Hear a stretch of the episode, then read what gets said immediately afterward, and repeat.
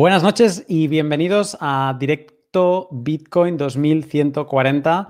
Eh, en esta noche otra vez de tutorial live, en unos directos especiales eh, que se unen al de la semana pasada donde ya hicimos un tutorial eh, para principiantes, pero esta semana va, a tener más materia porque ya va a ser un, tutorial para usuarios medios avanzados. Pero bueno, no solo va a ser tutorial, como siempre, ya lo sabéis, va a tener otras secciones del directo. Y, eh, esta noche viene Cero con dos noticias interesantes que nos van a dar que hablar. Eh, Cero, buenas noches. Eh, buenas noches a todos. bueno, tenemos dos temas el día de hoy, que es la posible prohibición de las stablecoins y la creación de criptomonedas nacionales. Mm. Interesante. Vamos a sacar aquí lo mejor que llevamos dentro. Con estos temas nos lo vamos a, pasar bien. Y luego, luego, eh, claro que tendremos al final a Immortal y con él comentaremos el mercado y abriremos las cervezas. Y bueno, será esa parte más desenfadada. Pero entre medio, como os decía, tendremos la, sección del tutorial. Y Arcad, ¿cómo, ¿cómo lo llevas? ¿Estás preparado ya o no? Buenas noches, preparadísimo. Aquí estamos con los hechos preparados para mezclarlo. Lo, enseño, lo enseño. Estás, eh, estás además eh, como en, cola o alguien se te ha colado y está mezclando, ¿no? Y no eres tú, me parece. Correcto, sí. Bueno, bueno, muy bien. Pues ahora, luego lo haremos. Ahora lo, luego lo haremos. Ahora lo haremos, exactamente. Y eh, dejo de compartir. Y bueno, se ha caído ah, porque no tiene muy buena conexión, pero ahora Cero os explicará de, quién se trata. Tenemos un invitado sorpresa esta noche que creo que dará mucho juego a lo que tenemos que hablar luego de Wasabi. Así que si te parece, Cero, todo tuyo. Muy buenas a todos y bienvenidos al vigésimo noveno podcast de Bitcoin 2140, junto a Lunatic, Arcad e Immortal. Hoy tenemos un invitado sorpresa. Nos acompañará Lucas Ontivero de Wasabi Wallet, que estará respondiendo a vuestras preguntas y estaremos hablando sobre todo de Bitcoin. Le, recomendamos a le recordamos a la comunidad que estamos a 25 días del tercer halving y los invitamos a que visiten coinhq.tv, la nueva plataforma de streaming cripto 24/7. Visiten coinhq.tv para enterarse de las novedades, nuevos programas, próximos lanzamientos y más contenido. Sin más que agregar, comenzamos. Noticias. ¿Los bancos centrales podrían prohibir las stablecoins? Un documento de la Junta de Estabilidad, Financiera, o FSB por sus siglas en inglés, ha hecho una serie de recomendaciones a los bancos centrales para regular las stablecoins. Tener control de los datos de los poseedores de estas y de ese modo saber quiénes compran Bitcoin o alguna criptomoneda privada hacer la trazabilidad de las transacciones, compra-venta de stablecoin, criptomoneda descentralizada y así poder identificar a los poseedores y tener un control parcial sobre los usuarios. Además, en caso las compañías desarrolladoras de stablecoins no acepten la regulación, serán baneadas y los países y, y, si los países no logran tener un control medianamente viable sobre los datos de los poseedores de criptomonedas descentralizadas, entonces están recomendando prohibirlas. Esto quiere decir que los emisores de stablecoins ya no podrán operar en una zona gris. Ahora tendrán que cumplir las mismas reglas que los bancos, emisores de dinero electrónico y grandes procesadores de pago, como Visa, Mastercard y American Express.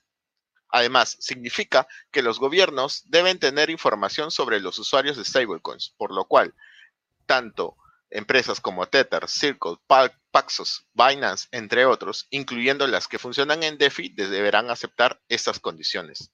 Sin duda, las anteriormente mencionadas serán las, las principales afectadas con la regulación.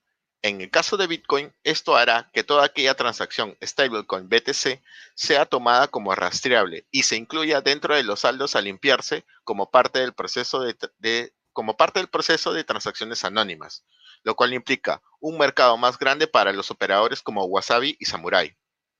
Una pregunta cae de madura. Si en caso los países prohibieran las criptomonedas descentralizadas, ¿esto podría afectar a la minería de Bitcoin?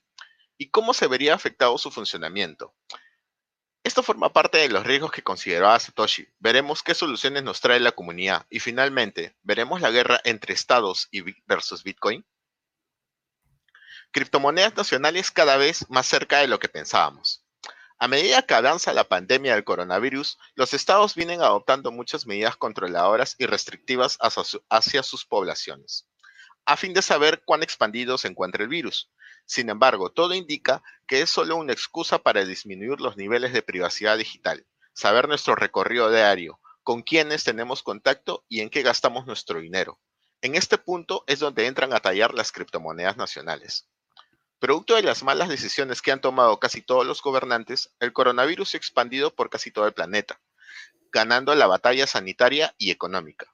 Debido a esto y al no tener control sobre la expansión, los estados han decidido rastrear a los ciudadanos mediante aplicaciones vía GPS para saber si están cumpliendo con la cuarentena obligatoria.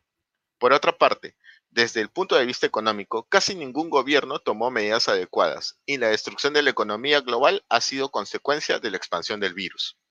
Y en, vista que el dinero físico es un vector de contagio, los países están evaluando seriamente crear una divisa digital.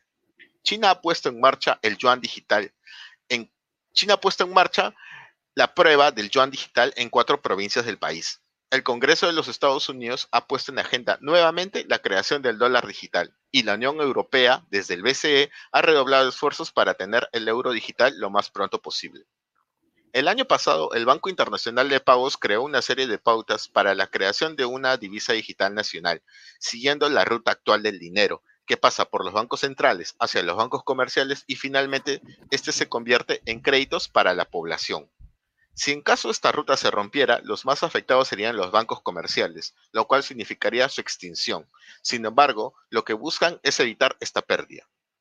Las circunstancias nos dejan ver la proximidad de la creación de, las criptomonedas nacionales, mucho más pronto de lo que pensábamos. ¿Esto podría ayudar a ver cómo funciona la economía en tiempo real? Sí, pero también reduce el nivel de privacidad digital y el nivel de censura del dinero subirá un escalón.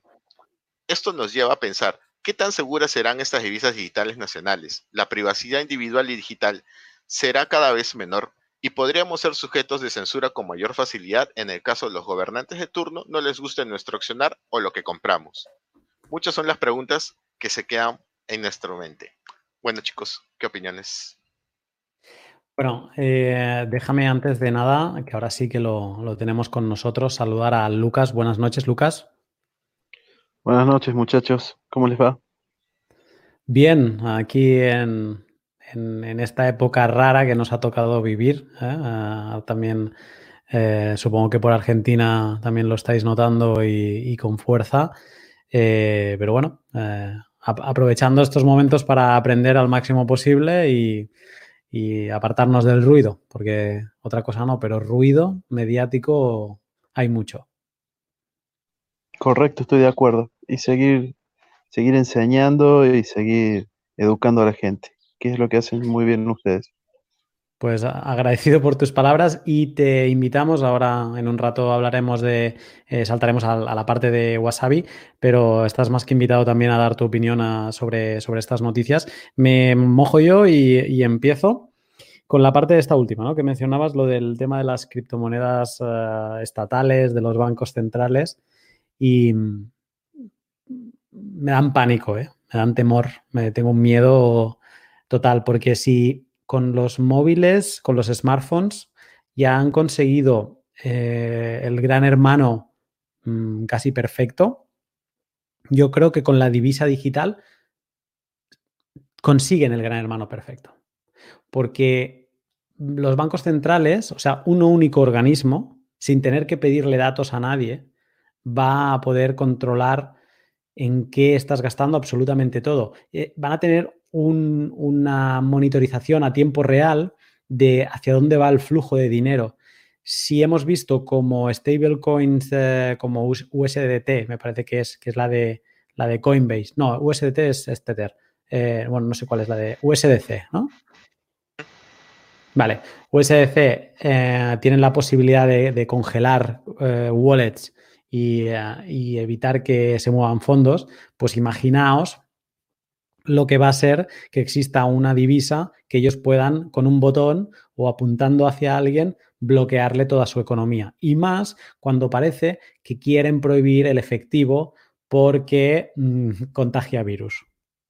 Entonces, me da pánico si lo que hemos visto ah, por todo el coronavirus, cómo nos hemos encerrado y cómo algo que parecía imposible eh, ha sucedido, que la gente lleve, al menos en España, cinco semanas, me parece, sin salir de casa y aquí no ha rechistado nadie, pues imagínate la campaña que harán para convencernos de que el dinero en efectivo es malo y de que efectivamente tenemos que dejar que toda nuestra economía esté al alcance de un clic de un gobernador del Banco Central que no lo ha votado nadie. Es, es muy peligroso todo esto. ¿eh? Y obviamente el país más controlador del mundo, que es China, es el primero que ni se esconde y sí, sí, lo pone en práctica es un tema que me da, me da bastante miedo. No sé qué, qué opináis, Arcad.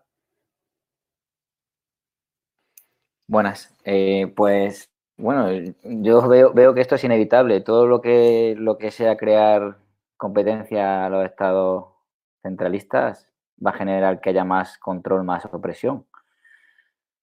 Yo creo que todo esto va en función del de, esta, va, en el, guion perfecto, eh, porque cuando un Estado o un grupo de personas eh, tiene miedo, lo que va a ir a hacer es controlar todo aquello que le puede perturbar su, poder.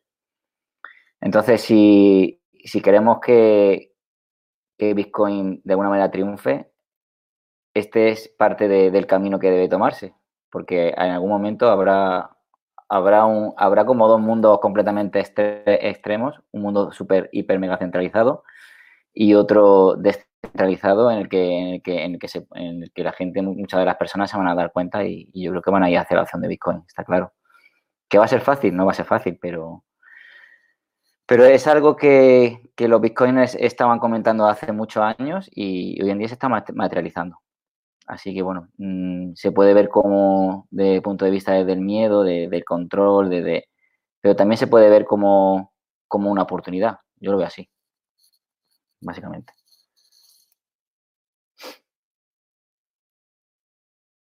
Aquí, por ejemplo, en los comentarios, Blind Ali dice, si no compras Bitcoin pronto, quizá más adelante no podrás porque te van a cerrar los accesos.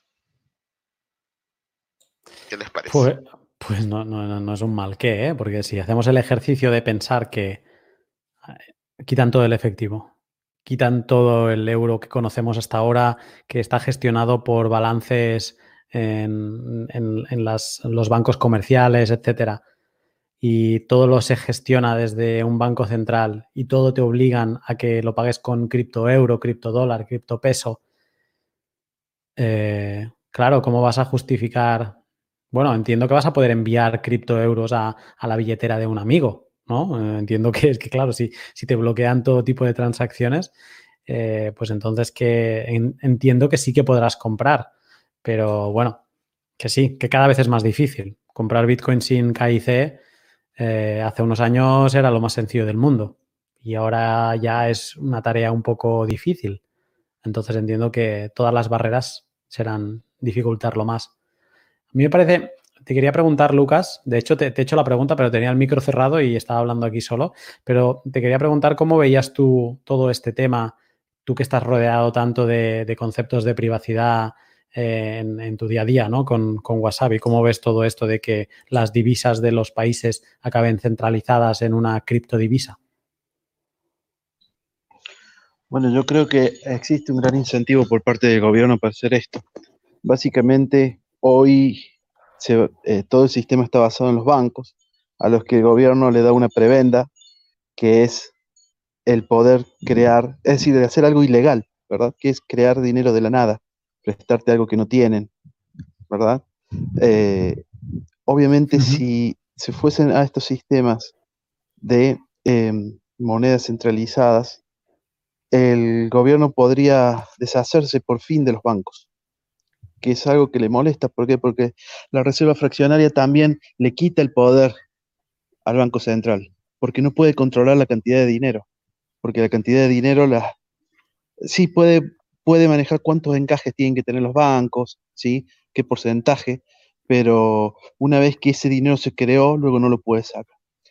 Entonces, sacándose los bancos de encima, tendría el poder de el control absoluto de la cantidad de dinero, que básicamente nunca quieren reducir la cantidad de dinero, siempre quieren crear dinero de la nada, y eso Mm. nos aplicaría un impuesto inflacionario igual que el que tenemos ahora, digamos, pero con todo el beneficio para el Estado, ya no compartir ese beneficio con los bancos.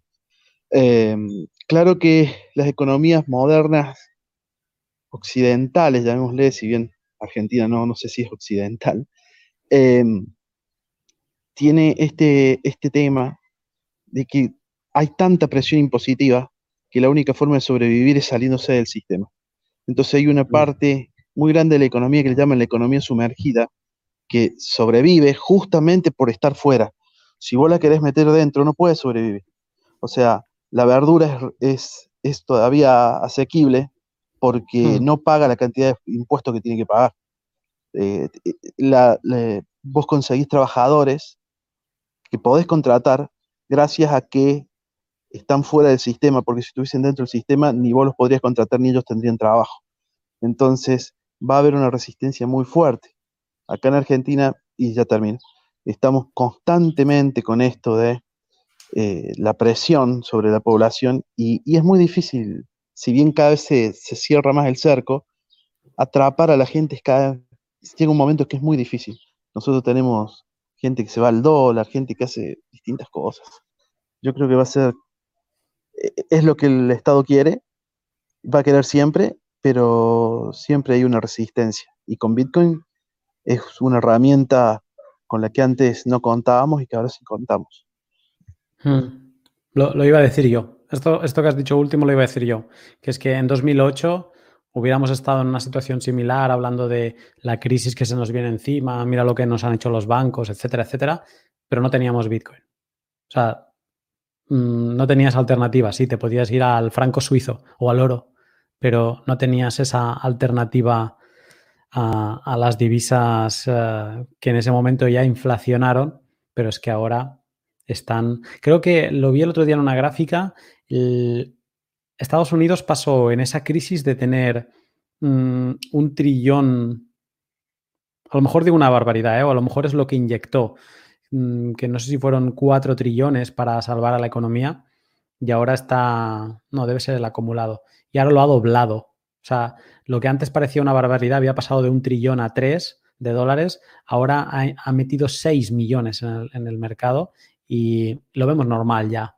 Sea, obviamente no lo vemos normal, pero mm, perdemos perspectiva que en, en España, con toda la crisis del coronavirus, se ha dicho que, que necesitábamos o que íbamos a pedir 200 mil millones, ¿no?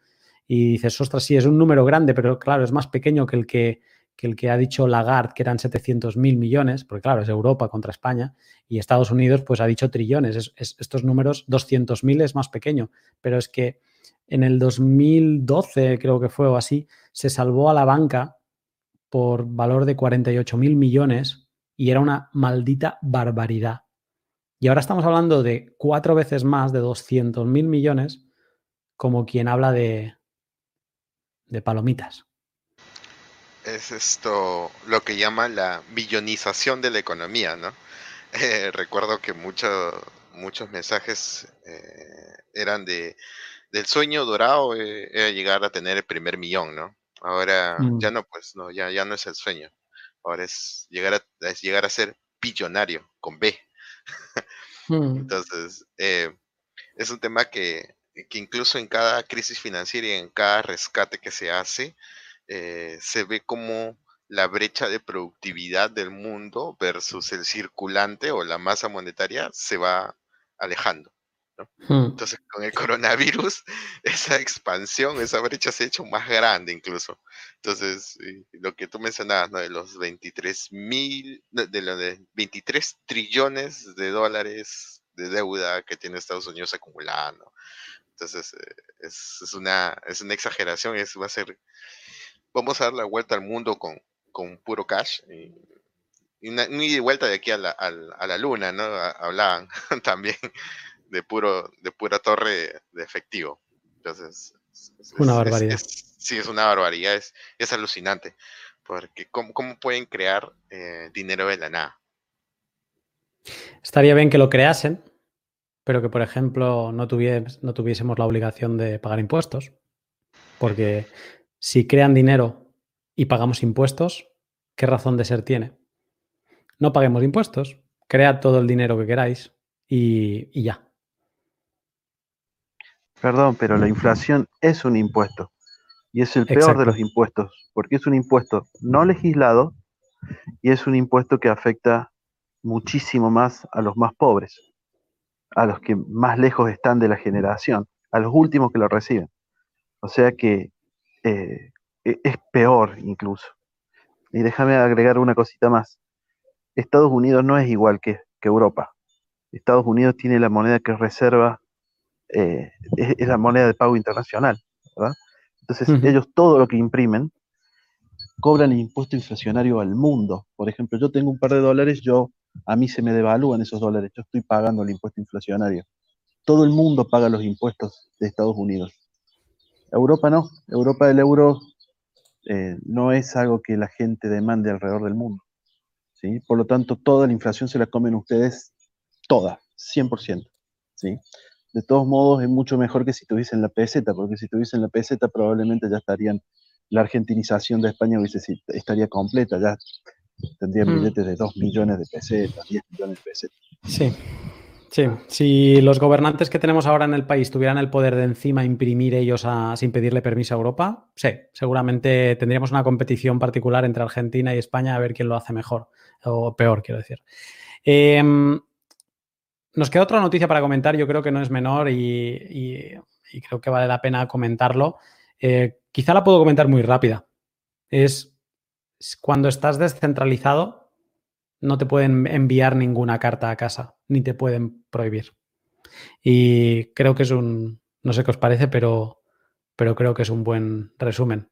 Ahora, no, no solo eso, sino también he visto que con la caída que hubo el 14 de marzo de los mercados y que se liquidaron muchas posiciones en, MakerDAO, mm, he visto que se han unido usuarios y han planteado una demanda a MakerDAO. Entiendo que a la fundación. Cuando si el día, ese mismo día Bitcoin cayó un 50%, pero a Satoshi no se le puede enviar una demanda. Eso es una de las grandezas que no entiendo cómo hay proyectos que se siguen llenando la boca, y no en este caso no hablo de, MakerDAO, eh, hablo de, muchos, de, toda la escena, de que son descentralizados. Eh, si en este caso eh, proyectos como ADA o Ethereum, Ethereum, perdón, Ethereum, llegaran a fallar en algún momento, teniendo en cuenta que también Ethereum tiene proyectos en marcha por encargo del gobierno ruso, entonces si llegarán a fallar, quien se va a comer la demanda va a ser Vitalik, va a ser, eh, ah, ¿cómo es el nombre del fundador de ADA? ¿Cuál, es el ah, nombre de tu amigo? Charles Hoskinson. Hoskinson, Hoskinson. Eh, también se comería una demanda y pues, eh, bueno, o sea, personajes ya como Justin Sun, pues ni qué decir, ¿no? Roger Ver, Roger Ver, Fake Toshi, todos ellos son sujetos de demanda, En cambio, Satoshi quedó como, como un anónimo, como, como un ente. Y esa es una de las ventajas que tiene Bitcoin, ¿no? Y la mencionaba justo Tomás, ¿no? En la entrevista que le hacíamos, él decía que, esta era una ventaja de Bitcoin, que no puede ser sujeto de demanda y, no hay un responsable por medio, sino como es un como es el código abierto, pues la responsabilidad recae sobre los usuarios no sobre el mm. desarrollador. Eh, Lucas, eh, ¿quieres añadir alguna cosa más a, este tema? No, gracias. Ah. se, ha ahorrado el, tener que hablar de este tema, me parece lo más inteligente posible. Em, pues, eh, Cero, si no quieres agregar nada más, em, vamos a, empezar con el tutorial. ¿Te parece? Eh, una pequeña pregunta para Lucas, ah, antes de empezar.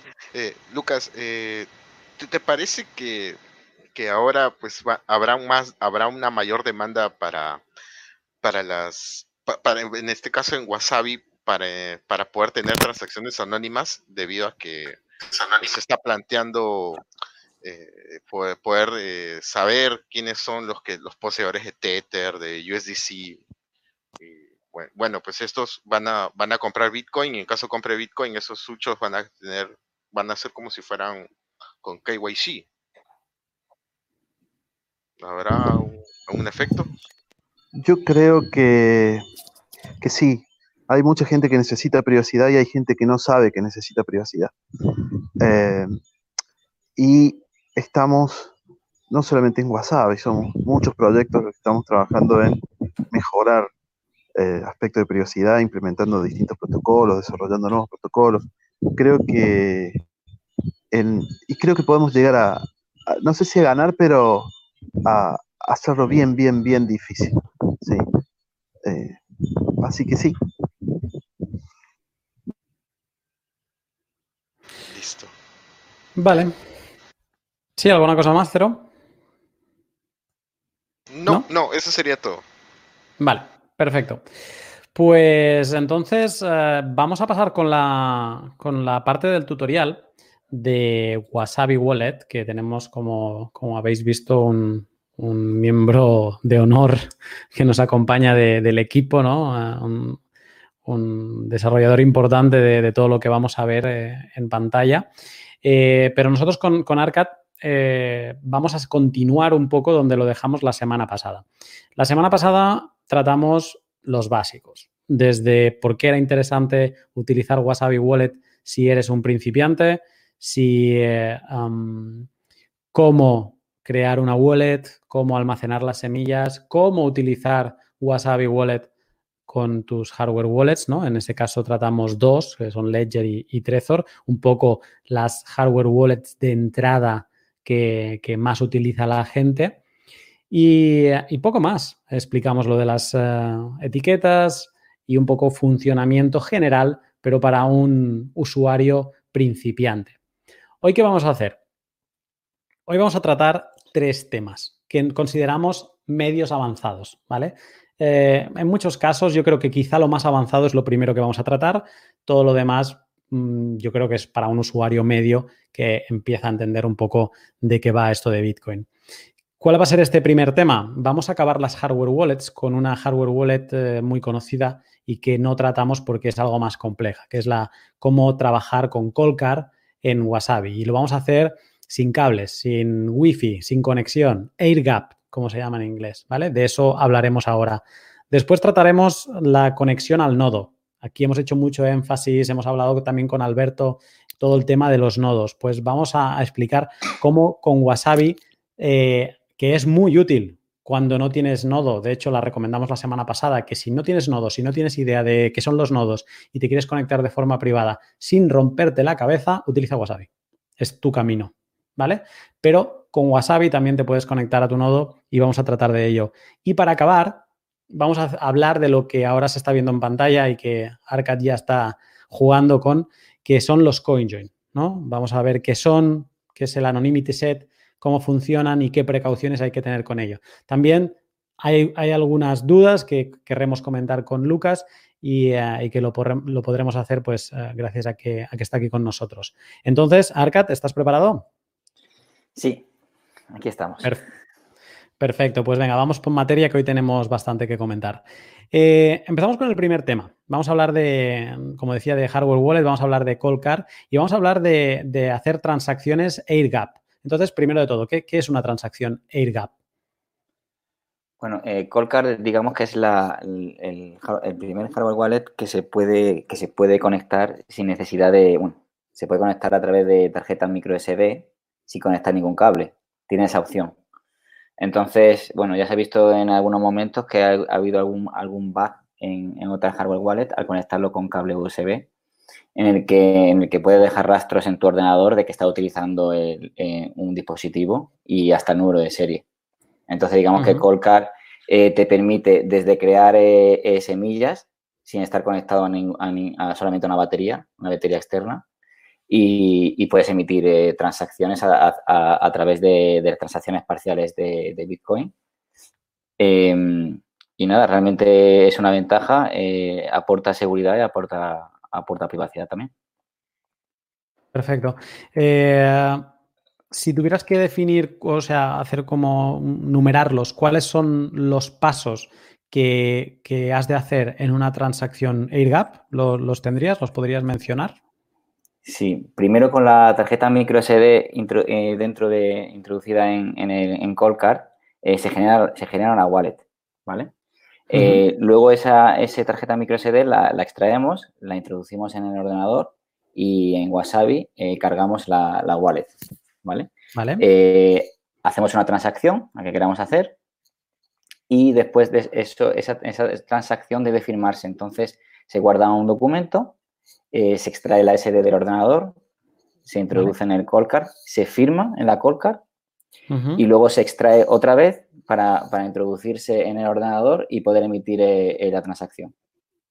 Vale, y propagarla, perfecto. Em, una pregunta que es muy tonta, me parece, pero que creo que es importante recalcarlo, que es ¿qué, sería lo más importante de, hacer como una transacción AirGap con Colcar? ¿Qué sería lo más importante? Y aquí me refiero a, sobre todo, a la parte de, dónde conectarla. Eh, bueno, la Colcar se debe conectar a una batería externa, ¿vale? Porque, bueno, se podría conectar al ordenador, pero entonces ahí perdería todas, todas, todas muchas características que, tiene el hardware wallet. Yo, de hecho, la mía nunca la he conectado a ningún dispositivo. Pero se tiene que conectar una batería externa. Eh, a, la, digamos, a la, luz directamente eh, puede tener problemas y, pues, y puede romperse por, la diferencia de voltaje dependiendo del lugar en el que estemos. Entonces, lo ideal es tener una batería. De, todas formas, con la batería puedes moverte de, aquí para allá sin tener, sin tener ningún límite a la hora de, moverte con él. Entonces, puedes hacer transacciones en cualquier parte y, sin, que esté conectado a la luz o esté conectado al ordenador, lo cual es una ventaja bastante grande. Estamos hablando que es la, es una es la hardware wallet que está en la gama más alta de precio. Estamos hablando de unos 150 dólares, 150 euros, depende con transporte sin. Eh, es la más avanzada en cuanto a control de, Bitcoin y obviamente no vas a querer freírla a la que conectando la electricidad.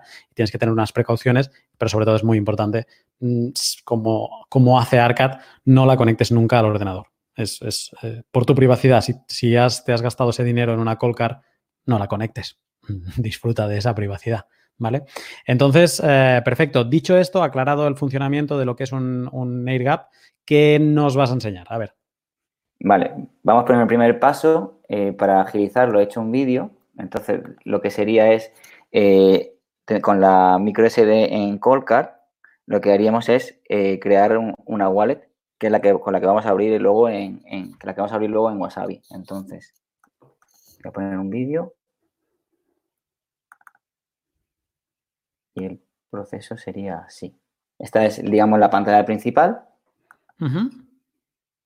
Iríamos a la parte avanzada, Advanced.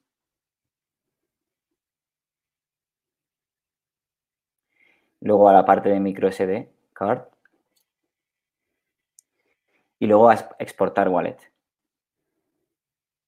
Vale. Y ahí elegiríamos la, de Wasabi, la parte de Wasabi.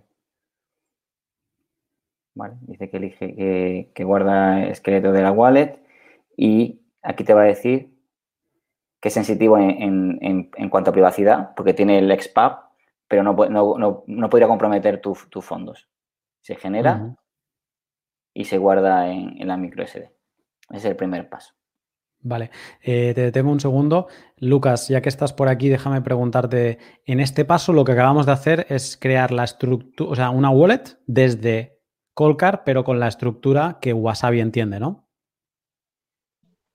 Claro, tiene y adentro contiene la información que necesita Wasabi para poder derivar o calcular todas las claves públicas, ¿sí? De todas tus direcciones. Entonces puede...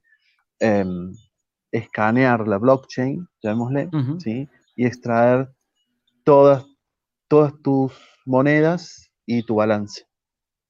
Perfecto. Arcad. Bien. Eh, vale, después de eso extraemos la micro SD card y la, y la conectamos al ordenador. Y entonces iríamos a la parte del de, Wallet Manager, a Hardware Wallet, y le daríamos a importar Card. Vale. Entonces aquí elegiríamos el documento, Open, ya vemos que aparece aquí, y daríamos a cargar, Load Wallet. Vale. No sé ah, Está tardando porque, vale, está procesando los bloques. Vale. Los filtros.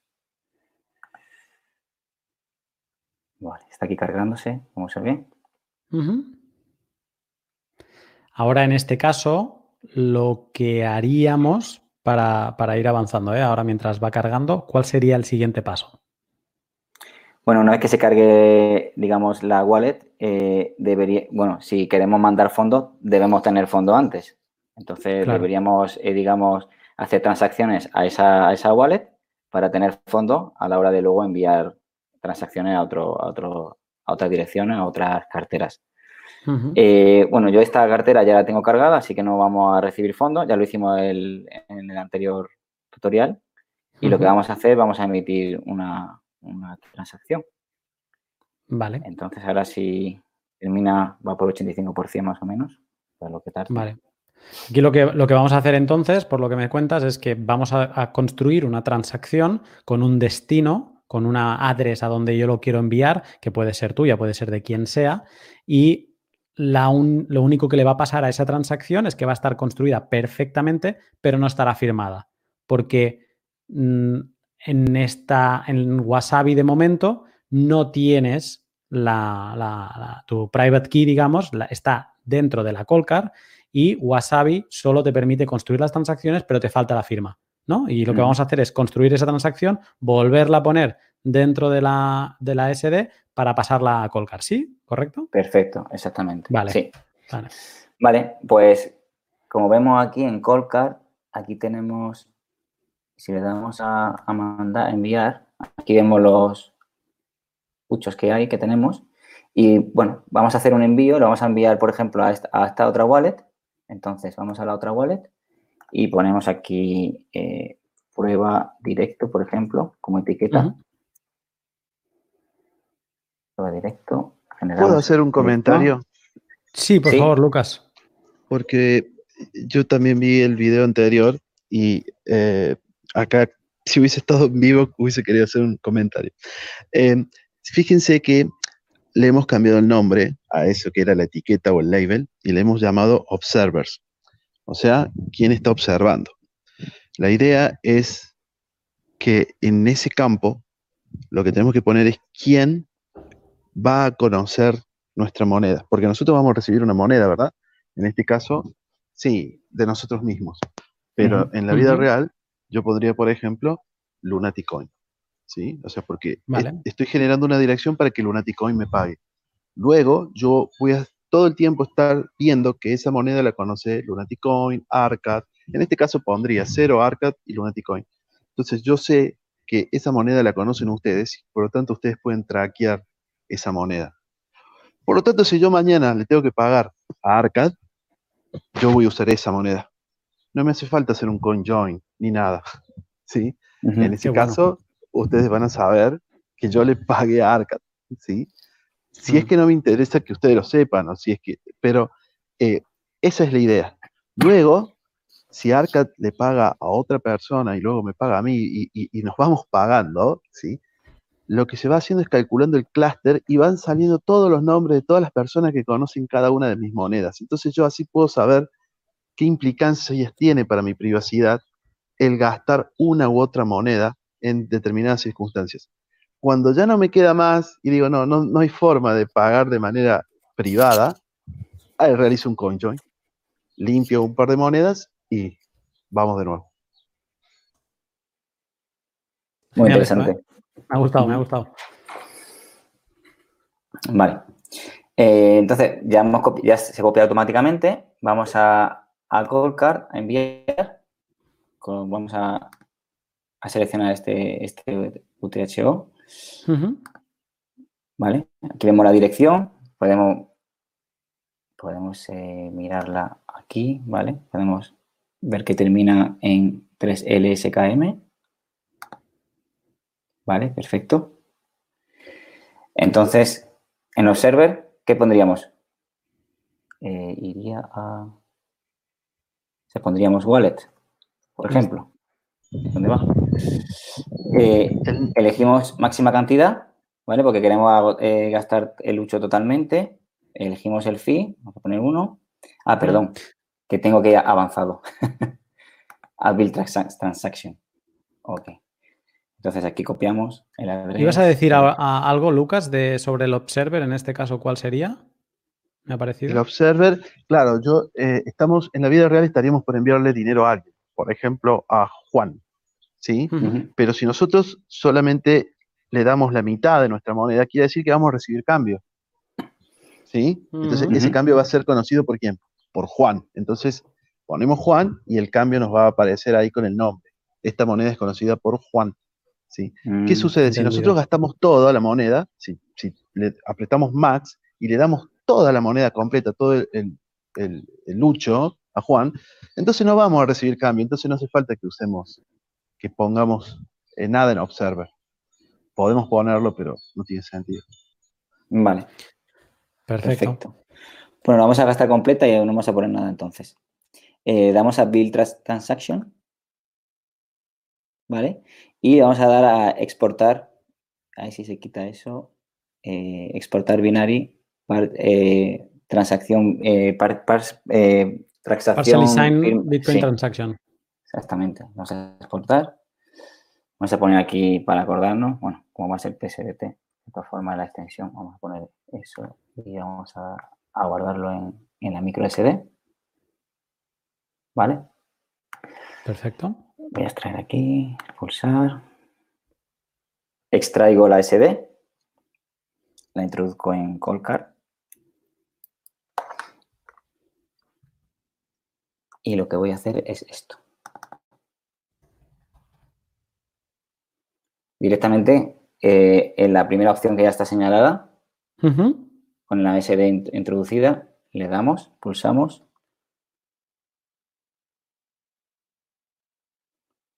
No sale, esa no es la transacción, pero es un ejemplo. Te dice la dirección a la que va, los, el fee y ya le das a, OK si la quieres firmar.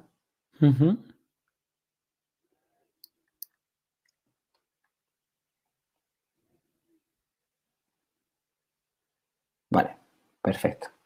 Pues ya está firmada. Otra vez vamos al ordenador a conectar a la micro SD. Ahora mismo en la, en micro SD tendríamos una transacción mm, perfectamente correcta de Bitcoin, simplemente que Bitcoin no sabe que esa transacción existe. O sea, lo único que vamos a hacer en este último trámite es mm, transmitirla a la red, ¿no? Broadcastearla, eh, haciendo uso del término inglés, eh, a la red. Fin. Entonces, ahora abrimos el broadcaster y importamos la transacción ya firmada, que sería esta final. y ya, la emitiríamos. Vale.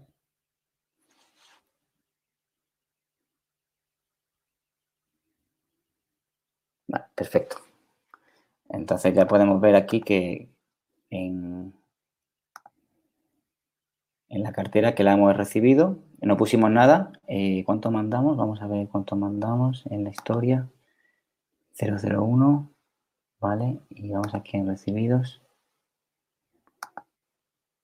Tendrás que cambiar si estás... Ah, vale. Mm, esta sería, prueba directo. Esta es. Entonces ya estaría hecha la, transacción sin que el, el eh, Colcar eh, toque, la, toque el ordenador.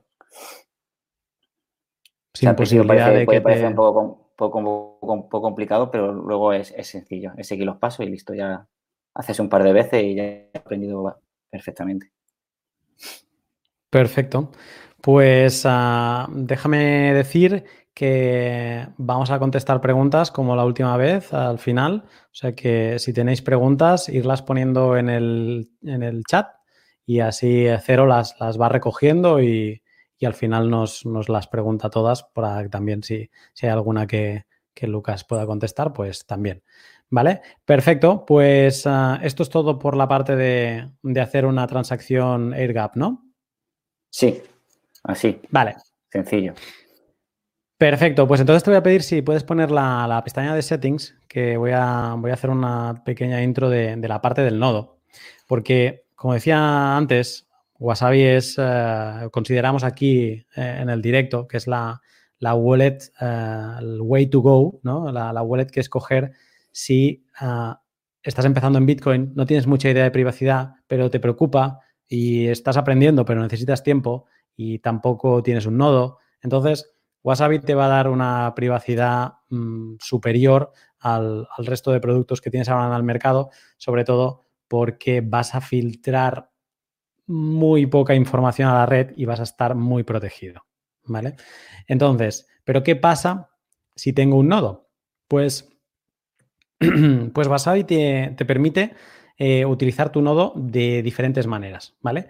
En, aquí, como vemos eh, que ahora Arcad lo, explicará, lo explicará bien, ¿no? Pero yo os voy a explicar cuál es la gracia de conectar tu nodo a Wasabi y qué cosas funcionan como no esperarías que funcionasen, ¿vale? Me explico. Eh, Wasabi, al utilizar filtros eh, compactos, no, está siempre conectado a tu nodo, ¿no? De hecho, cuando detecta que hay una transacción que, es de tu wallet, ¿no? Que encaja con tu XPub, lo que hace es conectarse a un nodo, eh, sea tuyo o no, y le solicita el bloque donde hay una transacción que es tuya, ¿vale? Entonces, en el caso de tener tu nodo conectado a Wasabi, lo que va a hacer es exactamente eso, se va a conectar cuando lo necesite y le va a solicitar a tu nodo y no a, uno de un tercero vía Tor, de forma anónima, pero de un tercero, mm, le va a solicitar a tu nodo los bloques que necesita. ¿vale? O sea, no es que, por lo que tengo entendido, ahora conteniendo a Lucas, pues ya me corregirá él si, digo alguna barbaridad, no está siempre conectado. Y entonces, una de las características que me parece a mí más interesantes es que cuando emites una transacción, eh, tanto si tienes nodo como si no conectado a Wasabi, el procedimiento va a ser el mismo, que es que no lo va a emitir desde tu nodo, para evitar cualquier tipo de localización eh, geográfica de tu posición, sino que lo va a retransmitir vía Tor. También con un servidor eh, que solo de, hay con un nodo de Bitcoin que solo está dentro de la red de Tor y escogido de forma aleatoria.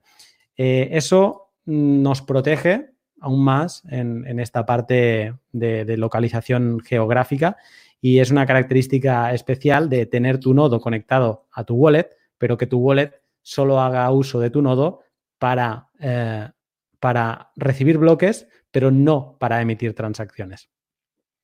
Eh, Lucas, esto es lo que quería decir yo de, la parte teórica del nodo. ¿He dicho alguna barbaridad? No, lo has dicho bien. Lo único que nosotros hace como tres meses estamos trabajando en la integración con el, con el nodo local. Entonces hay cosas que van evolucionando y van cambiando cosas que pueden haber sido ciertas hace 15 días o un mes y ya no. Eh, em, sí, lo que vos decías era correcto y estamos evolucionando a que ahora también obtenemos el fee de tu nodo local y nos conectamos, mantenemos una conexión permanente con el nodo local, ya no solamente cada vez que necesitamos un bloque, sino permanente. ¿Por qué? Porque la gracia de tener el nodo local es que vos podés estar seguro que las transacciones que, te, envía ese nodo eh, son, son realmente válidas. ¿sí? No necesitas confiar en que son válidas, sabes que son válidas. Eh, y bueno, falta todavía un trabajo eh, adicional, pero está evolucionando, va cambiando continuamente. Perfecto. Eh, Arcad, ¿quieres enseñar los tres tipos de maneras que tenemos para para conectar un nodo en, Wasabi? Bueno, antes de ello decir que, si alguien instala Wasabi y quiere, y quiere descargarse el nodo, lo puede hacer a través de esta, opción dándole a on. ¿vale? Yo no lo he probado, pero esta es la opción de, tener el propio nodo unido a Wasabi. Necesita más de 300 gigas. Pero en el caso de que, que ya lo tengas, eh, si tienes, por ejemplo, el nodo eh, en, la misma máquina a través de Tor, con que tengas, generalmente esta parte viene con, con 127.001 eh, más el, el, el 8133 si estás en Mainnet. si tienes el nodo en la misma máquina en Tor, automáticamente se conecta. ¿Ok? Si tuvieses lo que es el, nodo en la misma red, pero en diferentes máquinas, con el IP también te valdría. Y si tu nodo está en otra red y está eh, eh, remotamente en otro lugar, puedes utilizar las direcciones eh, ocultas a través de, de, Onio, ¿vale? Entonces, bueno, ¿qué manera hay de saber si, está descargando los bloques? vale, una, una, de ellas es ir a, al log ¿vale? Yo he hecho una foto de cuando lo he hecho porque, bueno, si, no estás descargando no, va a salir. Y más o menos la apariencia sería esta, ¿vale? Se vería que el bloque es adquirido de... ¿Puedes hacer más grande esto? Sí, claro.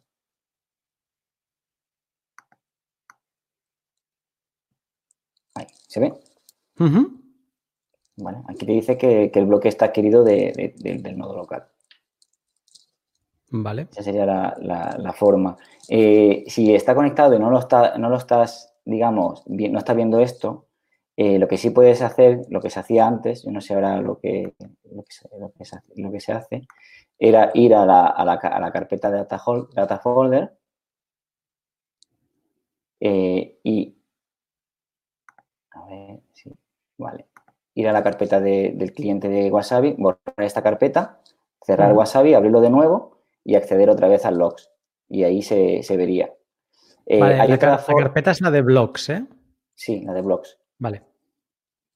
Y, eh, en, cambio, bueno, si tienes ya el nodo remoto y tienes el Block Explorer, pues bueno, eh, puedes acceder al, al Block Explorer que tienes conectado a tu nodo, que sería aquí.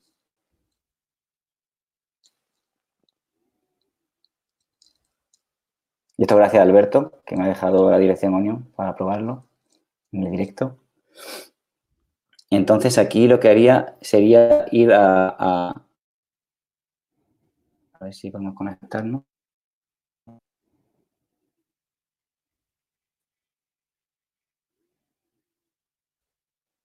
Y a ver. Y veríamos esta es una forma de, ver si estamos conectados a través de, nuestro nodo. Aquí vemos que, está Wasabi conectado y esa es la manera también de, comprobar que, estamos conectados al nodo. Estas son las tres opciones que tenemos para, para, conectarnos a nuestro nodo a través de Wasabi y, luego la, forma de, ver si, si, es así o no. Tenemos descargarnos el nodo entero desde Wasabi tenemos conectarnos ah, dentro de nuestra red local al nodo y luego tenemos la posibilidad de utilizar eh, Tor Hidden Services y conectarnos en remoto o en local, da igual, pero a través de Tor a, Wasabi. Eh, ¿Alguna apreciación en, esto, Lucas? Eh, solo una cosa. El que dice arriba Work in Progress es la integración en la que venimos trabajando hace mucho tiempo. Que si vos la activás, ya cuando te descargaste Wasabi, ya te descargaste el Bitcoin, el nodo de Bitcoin junto con Wasabi. Así que ya está ahí. Cuando vos le das eh, on, simplemente y arrancas Wasabi, arranca el nodo y empieza a sincronizar el nodo con la red y Wasabi empieza a sincronizar con el nodo. ¿Sí? Vale. Eh, eh, esa es las, ese, digamos, es al futuro al que estamos queriendo llegar, que es una integración completa. La que acaba de mostrar recién Arcad es una integración para eh, obtener los bloques solamente. Solamente los bloques desde el origen que vos quieras, por ejemplo, desde un tercero, como mostró recién, o localmente, o, bueno, las maneras que acaban de mostrar son las que hay. Está muy bueno mostrarlas. Vale. Eh, ¿Podrías explicar, Lucas, qué es esto de Bitcoin Knots? Sí, es una implementación, es un fork de Bitcoin, ¿sí? Eh, mantenido por Luke Jr., eh, que lo que tiene es que es mucho más amigable para el desarrollo de aplicaciones como Wasabi, por ejemplo. ¿Por qué? Porque eh, el, eh, quien lo mantiene es más abierto a brindarte las funcionalidades que necesitas. Y en este caso, nosotros buscábamos una funcionalidad que ya alguien más había necesitado y ya se había incorporado dentro de Bitcoin Notes, así que nosotros no tuvimos que hacer nada, simplemente dijimos, vamos, vamos por este camino. Vale. Es un fork de Bitcoin Core, entiendo. Sí. Vale, perfecto. Eh, genial, pues esta es la parte de nodos. De nuevo, si tenéis alguna pregunta, puedes irla preguntando. Está cero ahí, la aspiradora del chat está recopilando lo que podáis eh, preguntar. Y, eh, y, saltamos al tema. A una de los, el otro día lo dije y lo tuve que mencionar varias veces. Hoy vamos a hablar de Wasabi, pero Wasabi no es CoinJoin, Wasabi es una wallet de Bitcoin y la recomendamos por esto, por esto y por esto. Hoy no, hoy vamos a hablar de CoinJoin. Hoy sí que tocamos el tema. Entonces, eh, bueno, para quien lo haya, no lo haya visto, hoy he publicado un post en, sobre la historia, el, inicio de la historia de, los CoinJoins descentralizados. Eh, los CoinJoins no, siempre han sido una, realidad en, Bitcoin. De hecho, todo un poco se acelera a través de Gregory Maxwell en 2013, que plantea la idea y un poco eh, requiere a la comunidad que se ponga a desarrollar un, un que funcione de manera descentralizada. En aquella época, e incluso a día de hoy también los tenemos, existen eh, servicios que se les llaman de mixing centralizado, que en muchos casos, que yo no, vamos, juraría que no hacen mixing realmente, que lo que hacen es eh, swap, o sea, tú les das unas monedas confías en esa entidad de que no te las va a robar y se va a ir y ellos te devuelven otras monedas, ¿vale? Es un, tipo de ganar anonimato, ahora os explicaré por qué, pero no es mixing bien bien. Y eso es un poco lo que existía en, aquella época. Entonces, eh, en 2013 se empieza a, hacer el trabajo de, crear un, un conjoin descentralizado y llegamos, hacemos una aceleración y llegamos a hablar de, lo que tenemos aquí delante, que son los, los Chaumian Coin Joins, ¿vale? Antes de explicaroslo, eh, dejadme que os explique cuál es la gracia de los CoinJoins. Los CoinJoins eh, lo que quieren es romper la heurística, una suposición que aplican las empresas de análisis técnico para conectar diferentes direcciones en lo que le llaman clusters para así, digamos, Mm, acumular, acumular, acumular, tienen una visión más clara de la red de Bitcoin y el siguiente paso que tienen que hacer cuando ven todos esos cúmulos de direcciones es mm, mm, desenmascarar a cada uno, ¿no? Ponerle una identidad física. Entonces, eh, estas asociaciones que hacen las empresas de análisis de, las direcciones de Bitcoin eh, las hacen a través de heurísticas y quizá la más importante, la más conocida, es la que supone la heurística que supone que cuando hay varios inputs que están gastando en una transacción, lo que supone ese input es, ahí esa heurística es que seguramente todos los inputs son del mismo propietario. ¿Vale? Entonces, ya lo decía Maxwell en 2013, que le encantaría pues poder romper esa heurística, que hubiera más gente que se unieran eh, uniendo inputs con él en una transacción, ¿vale? Y que luego, obviamente, en los outputs, pues cada uno se lleva su parte, para que las eh, empresas de análisis técnico, eh, de análisis de cadena, perdón, se pensasen que él es, eh, era inmensamente rico, ¿no?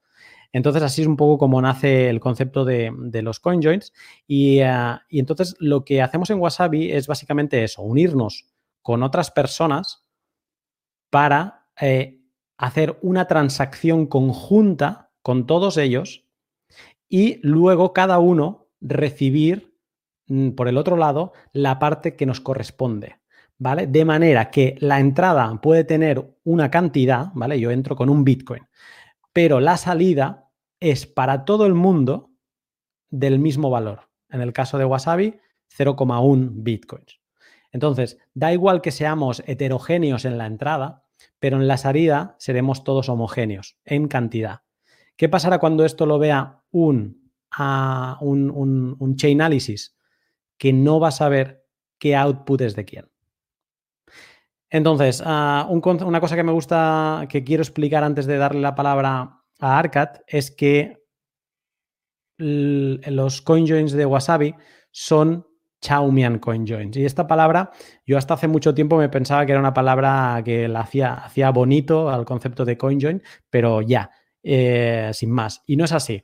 Que sea Chaumian es muy importante porque lo que viene a decir es que el coordinador, el que monta la transacción, el que decide, vale, eh, tomo este, este input, este otro, este otro, este otro, y, lo, y luego tienen que recibir este output, este output, este output. Ese coordinador no puede saber de quién, o sea, los inputs de una persona a qué outputs va, porque entonces ese coordinador tiene demasiada información. Y si ese coordinador fuera la NSA, el gobierno de turno, entonces, ¿para qué quieres hacer un CoinJoin si al final les estás entregando la, información? Y lo que viene a decir con lo de Xiaomi en CoinJoins es que utiliza las blind signatures de, David Chaum, ahora lo digo bien, un, tipo de aplicación de las blind signatures para que el coordinador pueda montar esa transacción CoinJoin sin que sepa de quién son los inputs que pertocan a los hay de quién son los outputs que pertocan a los inputs, ¿vale? El coordinador no sabe a dónde va qué, ¿ok? Y eso es un poco la introducción antes de que de darle la palabra a Arcad, que ahora mismo ya nos está enseñando en pantalla cómo luce, ¿no? Una transacción CoinJoin. Sí, pues si lo querías explicar, como estaba explicando, pues para ponerlo visual para que la gente lo entendiera. Sí, tenemos a la izquierda. Sí, tenemos a la izquierda diferentes valores, ¿no? Eh, corrígeme porque la vista no me. Yo la veo como estamos dentro de StreamYard, se ve todo un poco más pequeño, pero a la izquierda estamos viendo diferentes valores, ¿no? Estoy viendo ahí 0,40 y algo, aquí vemos 1,666 eh, bitcoins, 0,2. La entrada es heterogénea, pero la salida es homogénea o muy parecida. No, o sea, en este caso sí que es el mismo valor, ¿eh? Siempre en la, en la salida. El mismo valor, sí, sí. Perfecto. Que es 0.103. Perfecto. Y esto. Pero si nos fijamos, también hay diferentes valores, porque también da. A ver si vamos para abajo. Y sale, ¿ves? También vemos valores de 0.20, también iguales.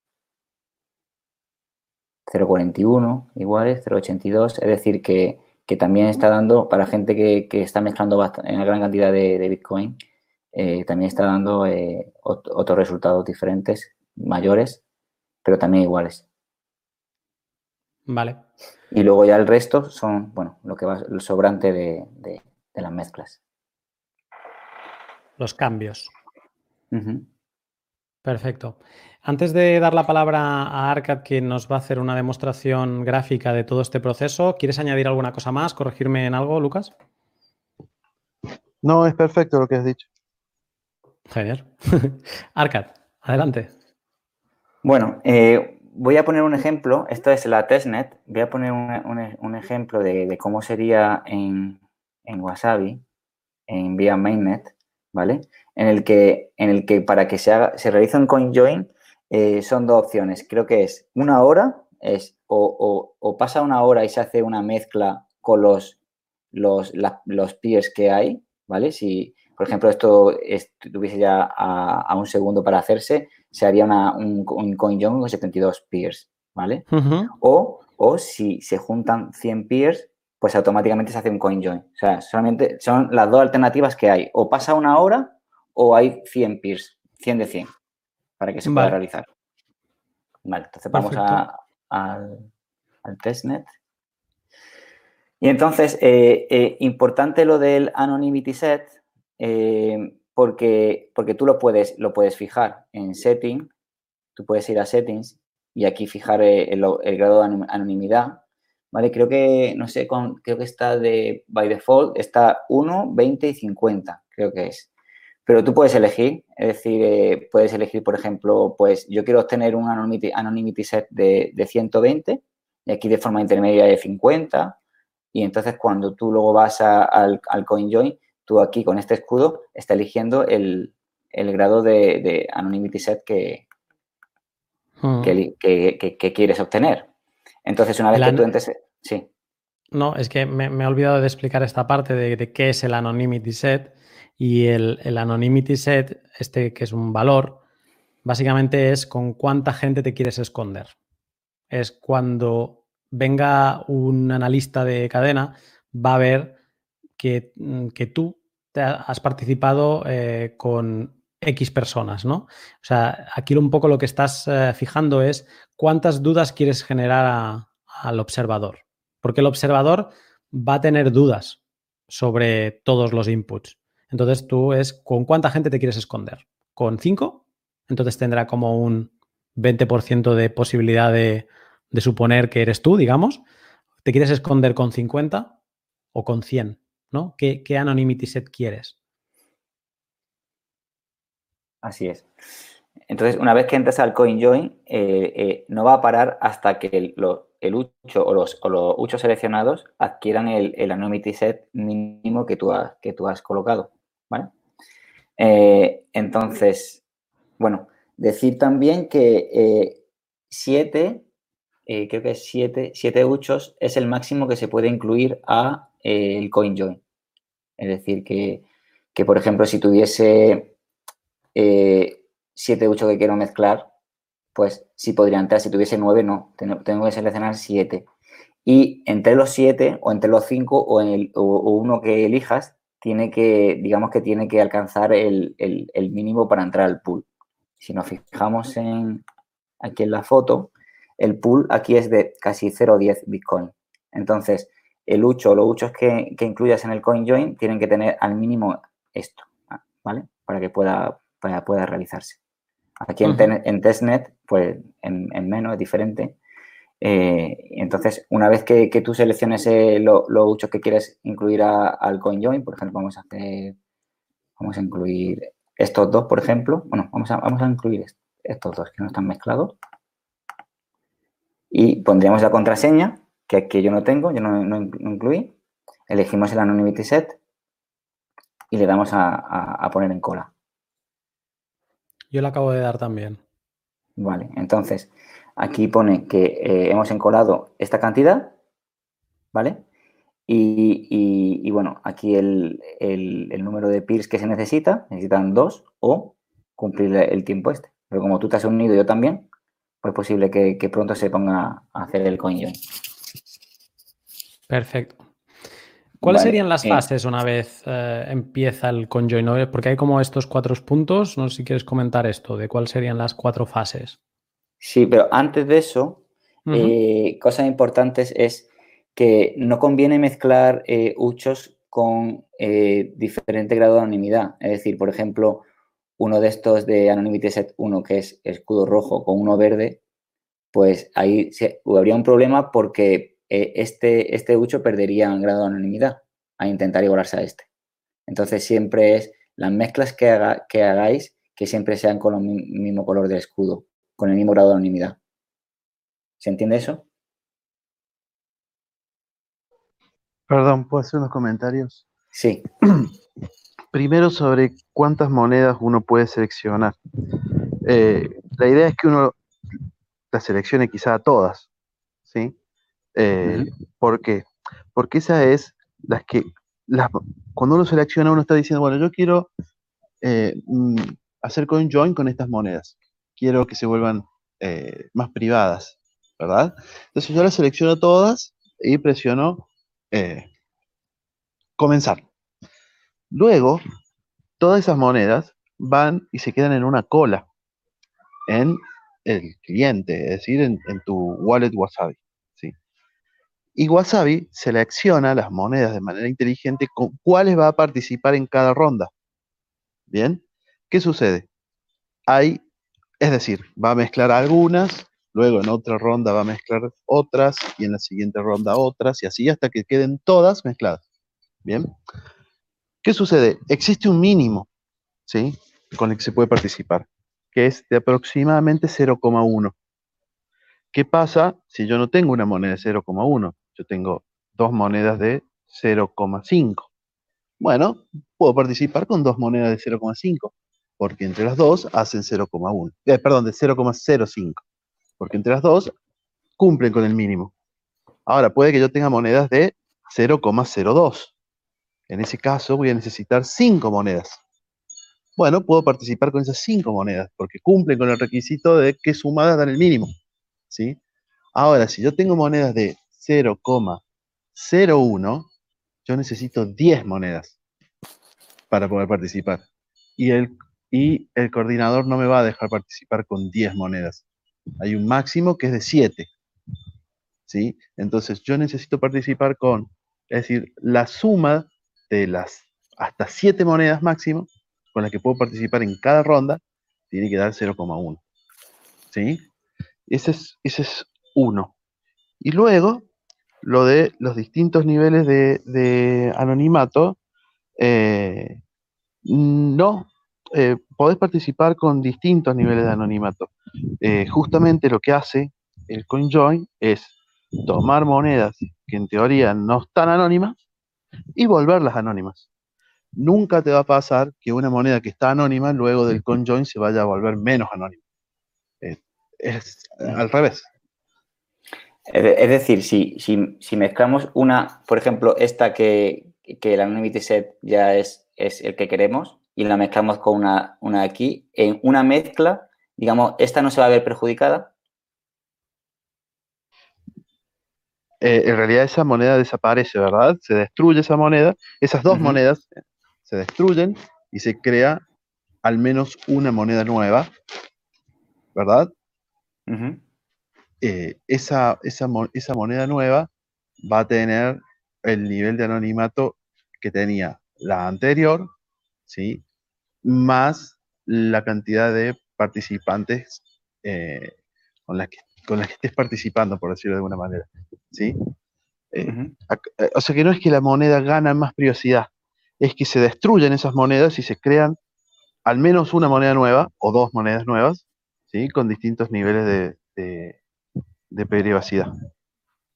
Entonces se podría recomendar mezclar una de estas con otra de estas, sin problema. Sí, sí, no hay problema. Lo que sí podés ver que quizás el número, claro, se hace más complicado para el cliente decidir qué, qué rating le, da a esa moneda. Porque si vos tenías una de 100, vos encolás una que tiene 100 nivel de, de anonimato, en, una, en un CoinJoin en el que gana otro 100, vos decís, bueno, esta moneda tiene 200, es decir, esta moneda está oculta entre 200, ¿verdad?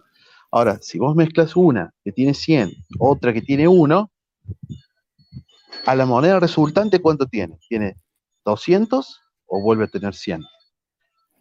Es, difícil decir, bueno, eh, ¿cómo, ¿cómo, le puntuamos, verdad? Pero no es que esa moneda eh, haya perdido anonimato. ¿sí? Las monedas que tenías no existen más, ahora existen nuevas monedas.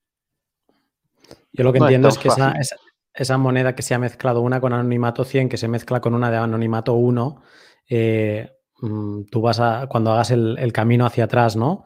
Eh, vas a llegar a un punto donde sí, una, una moneda que entró en un CoinJoin es claramente identificable porque tenía anonimato AnonSet 1, pero cuando vayas a investigar la siguiente te vas a encontrar que tenía anonimato 100, ¿no? O sea, que es que eh, esa moneda de 100 en el siguiente paso tendrá anonimato 101, porque se ha mezclado, si solo se mezcla con una, pero que al final acabarás sumándole a todas.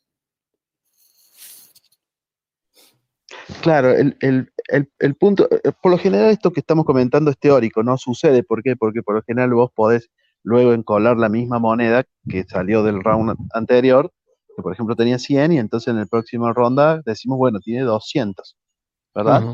Ahora, ¿qué sucede? Si vos mezclas una de 100 con una de 1, o sea, una que no se puede traquear con una que sí se puede traquear, y esas se destruyen.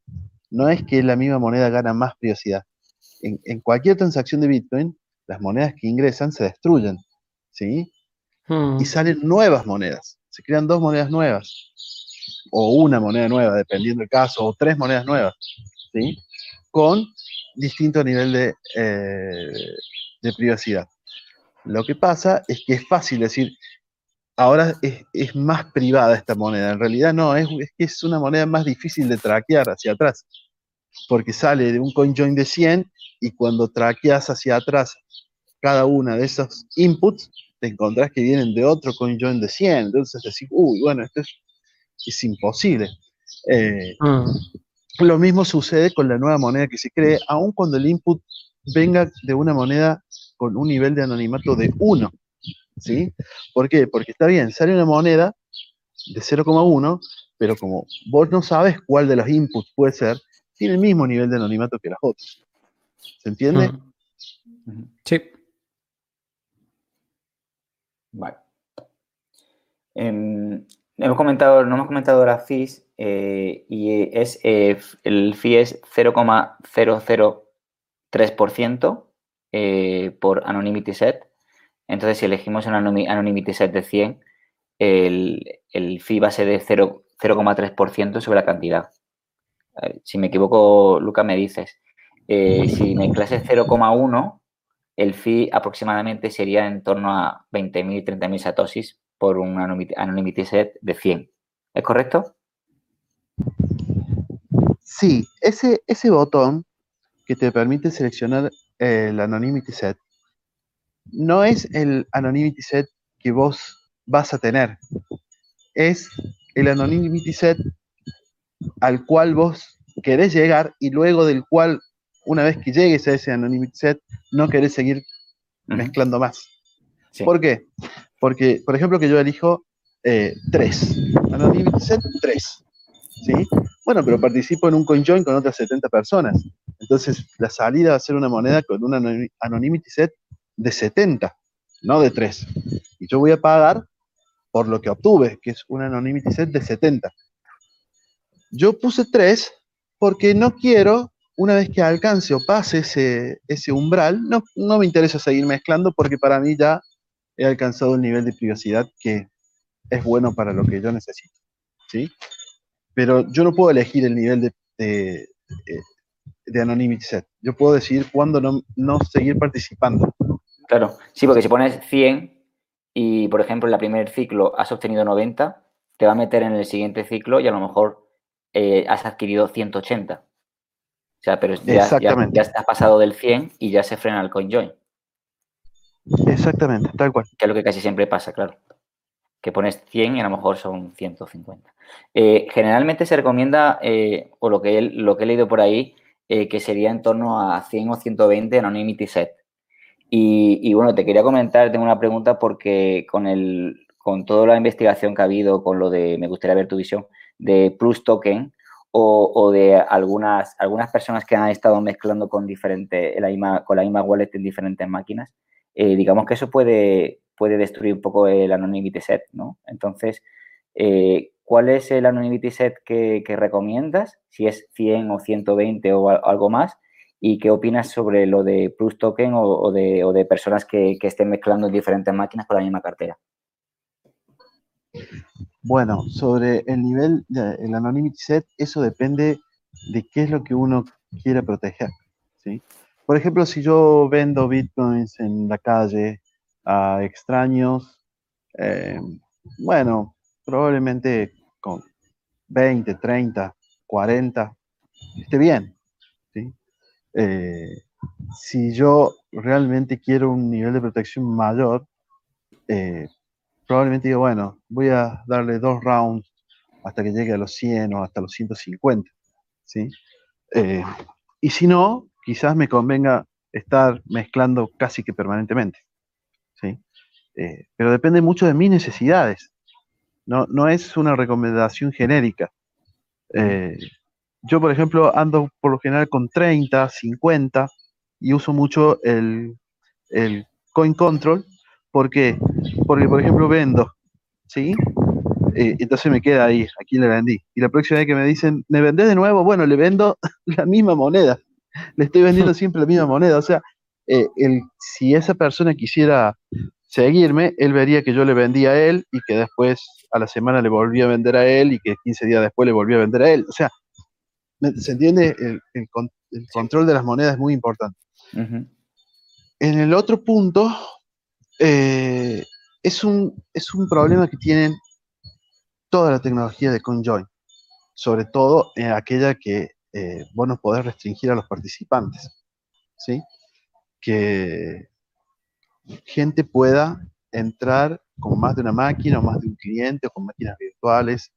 Eh, la única forma de detener eso sería eh, que te tengas que registrar y dejar tus datos personales. ¿Sí? Y que tengas que tener un, una piqui o algo por el estilo. No, no, no es posible eh, restringirlo. Lo que sí, el problema no es que participen con, con varios clientes, porque si participasen con varios clientes, vos lo que vería es que, bueno, que probablemente haya alguien que esté participando con muchos clientes, pero mm, la privacidad de, la gente se mantendría igual. Incluso quizás podríamos decir, eh, se incrementaría. El problema es que esta gente, por ejemplo, de Plus Token, lo que hizo fue, estuvo mezclando permanentemente por mucho tiempo y luego consolidó todas esas monedas anónimas, ¿sí? En una sola moneda grande.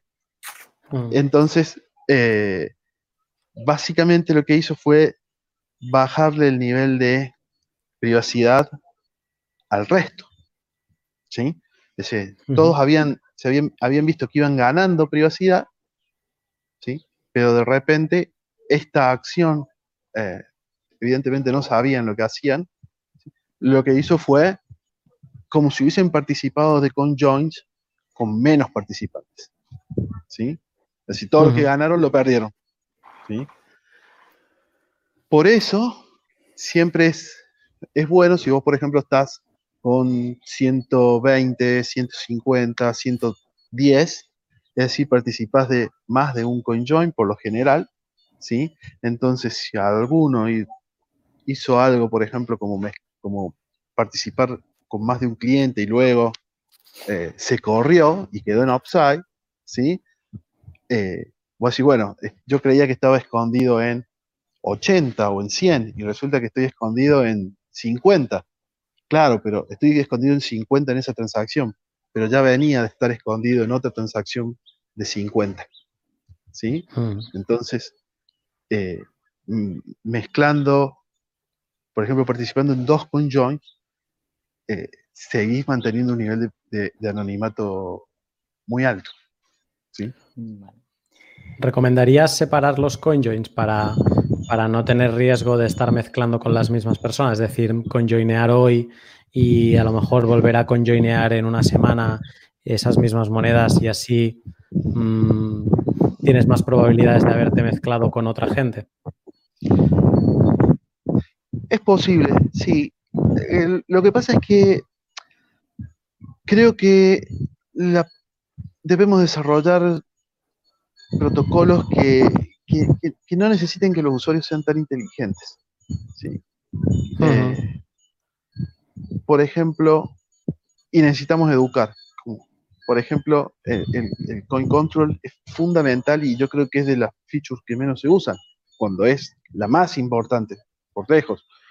Eh, ahora, por ejemplo, estamos implementando PayJoin.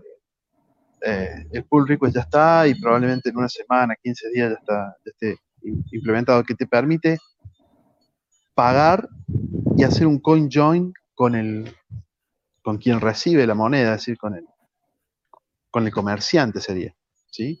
Que te está vendiendo un producto.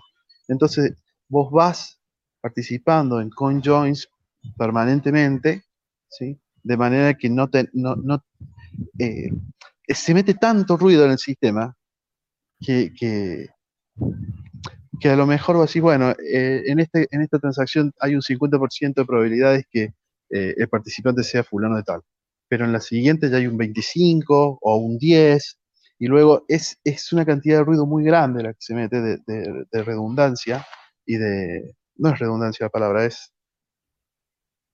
Bueno, se me escapó. Eh, de manera que... de hacerlo más natural.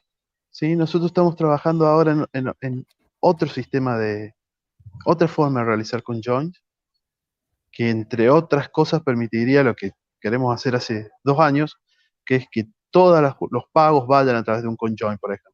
Entonces vos me pagás a mí, pero no haces una transacción común, simplemente tu pago va disimulado dentro de un CoinJoin de 100, ¿sí? O de 60, o de 70, o de 200, ¿sí? Entonces, de esa manera, la gente podría simplemente abrir eh, su wallet, poner la dirección, el monto, enviar, y, no tener que estar mezclando o, teniendo un control de las monedas tan estricto, ¿sí? Eh, simplemente eh, haciéndolo más natural. Creo que esa es la, la manera a la que tenemos que llegar.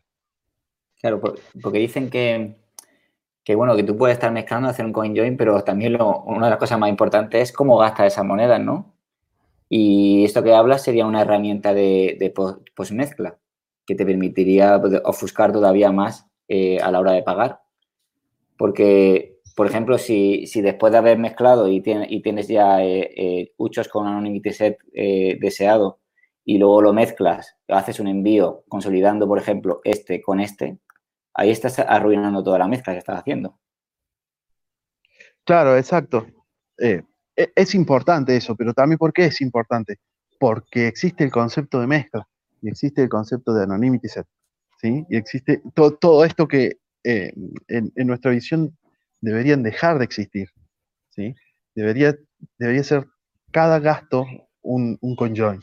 Incluso si yo quiero ganar más privacidad, lo que hago es me envío a mí mismo agarro, por ejemplo, 0.4 bitcoins y me lo envío a mí mismo y gano simplemente con enviármelo.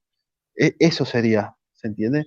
Eh, hoy lo que tenemos es separado transacciones que son relativamente fáciles de traquear, o, sí, eh, excepto estas que vamos a, lanzar ahora, que son las, las PayJoin, eh, o transacciones imposibles de rastrear, que son los CoinJoin.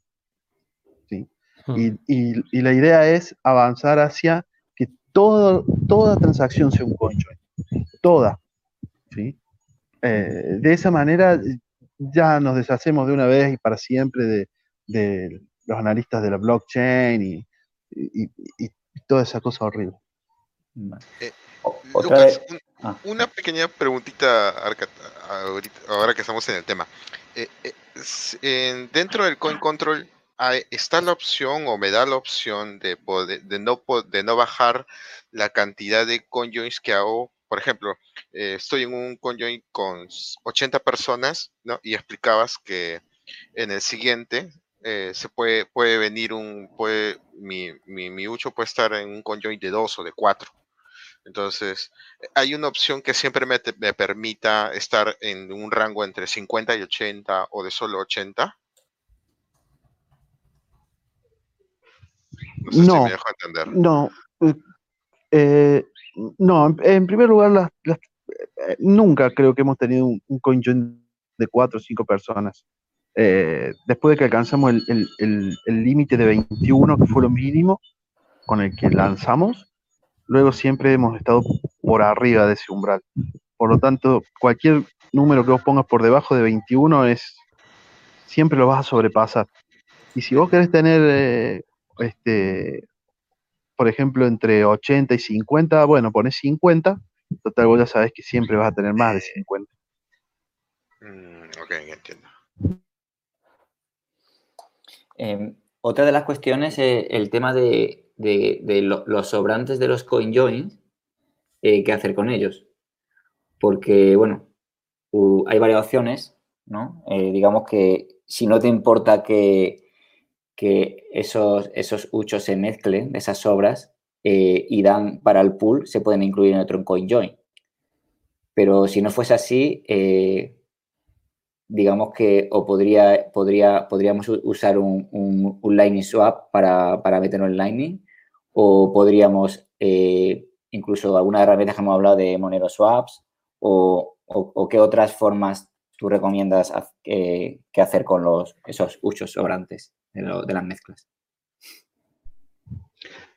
Bien, la inmensa mayoría, la super inmensa mayoría, diría que el 99,99% se puede utilizar para participar en un conjoin.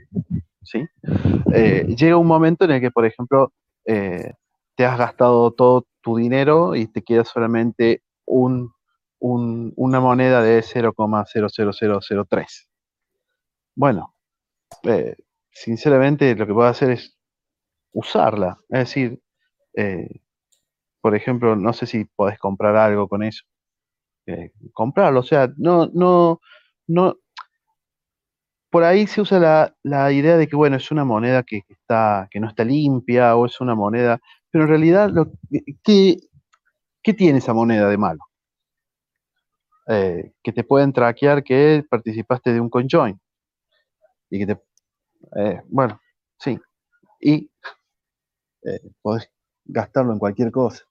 Si es muy, muy chiquita, podés donarla. O... Es decir, no es, no es un. O sea, el, el concepto de, de, de, sobra o del resto o de cambio de un CoinJoin, ¿sí? Es que vos podés saber que esa persona primero que participó de un conjoin, ¿sí? Y luego podrías con alguna herramienta saber con cuánto participó del conjoin, ¿sí? Es decir, si participó con 0,1 o si participó con eh, 2 bitcoins. ¿Bien? Eh, puede que eso sea algo que vos querés proteger, es decir, vos no querés que nadie sepa que en algún momento mezclaste dos bitcoins, ¿sí? o puede que realmente no te interese. Si no te interesa, además también sabes a quién se lo vas a enviar, ¿no? Es decir, eh, hay gente de la cual vos te querés defender y hay gente de la cual no te querés defender. ¿sí? Hay gente que técnicamente es muy hábil y hay gente que técnicamente es un desastre. O que no le interesa. Por ejemplo, si vos eh, vendés bitcoins, estás en el, intercambio de bitcoins por, fiat, ¿sí? Eh, te mandan, te mandan Bitcoin y vos ahí nomás lo, lo, lo vendés, lo revendés, digamos. Estás ese es tu negocio, ¿sí?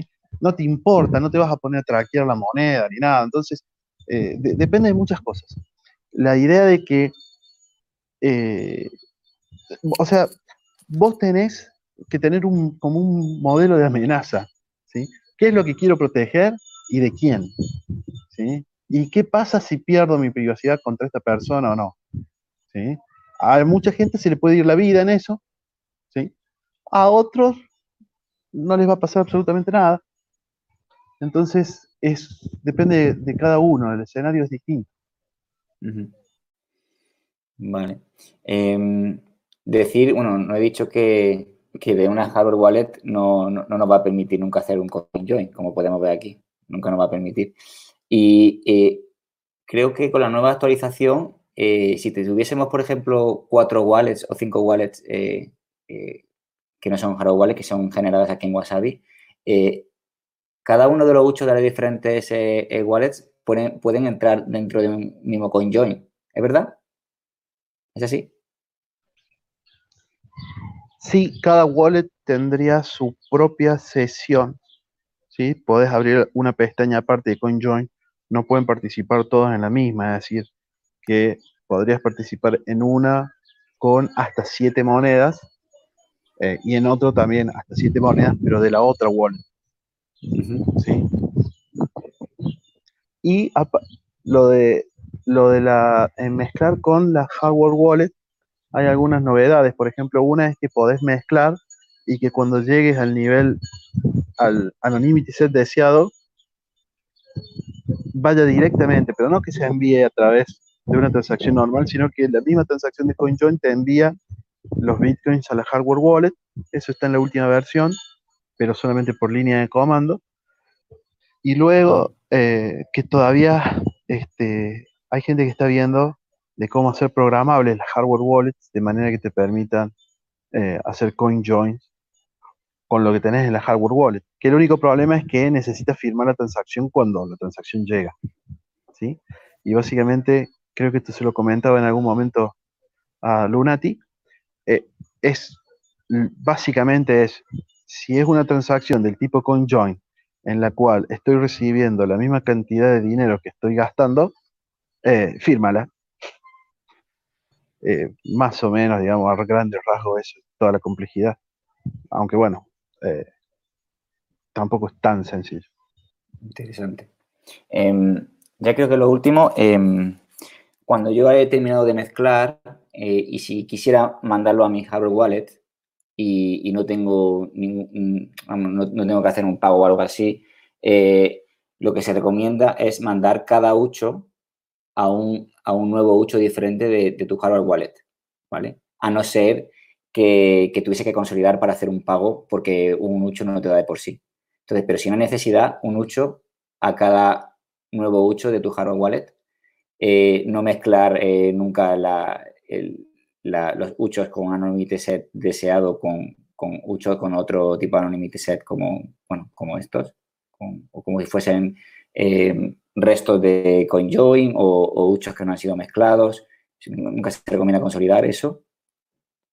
Y, bueno, también he leído que, bueno, que se recomienda, si yo tengo que enviar todos estos uchos a mi hardware wallet, no hacerlos en el mismo momento ni hacerlos con los mismos fees, sino que dejar un tiempo de espacio eh, a la hora de mandarme de mandármelo al hardware wallet.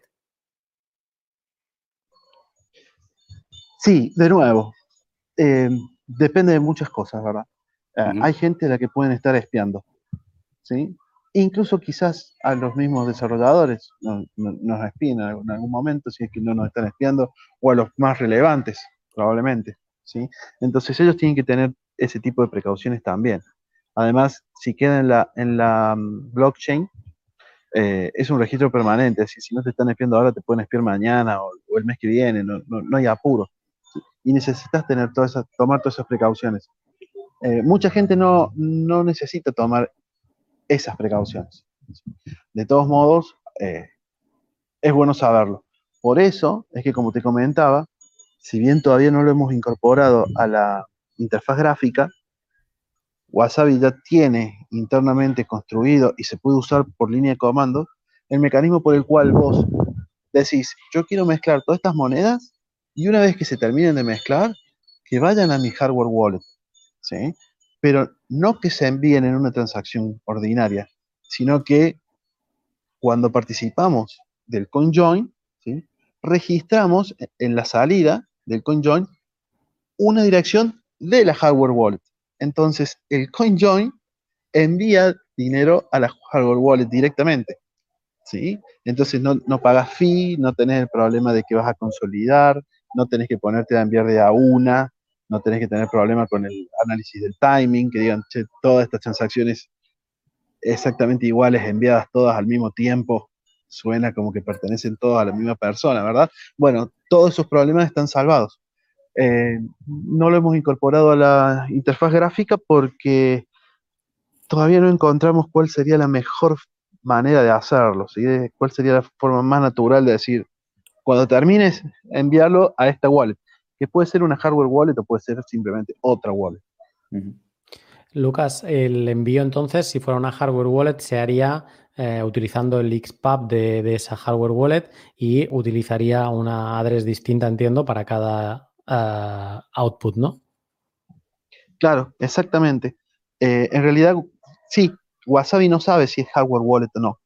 Es como si fuese una, una wallet de solo lectura, una watch only. Entonces, enviar a cualquier wallet para Wasabi es exactamente lo mismo con esta nueva feature, pero bueno, la idea justamente está diseñada con la idea en mente de enviar a la hardware wallet, ¿sí? Porque es donde la gente suele perder la privacidad. Ellos están mezclando, obtienen un buen nivel de privacidad, ya nadie sabe cuál es el balance de su cartera y de repente eh, consolidan todo en una sola moneda y la mandan a la, hardware wallet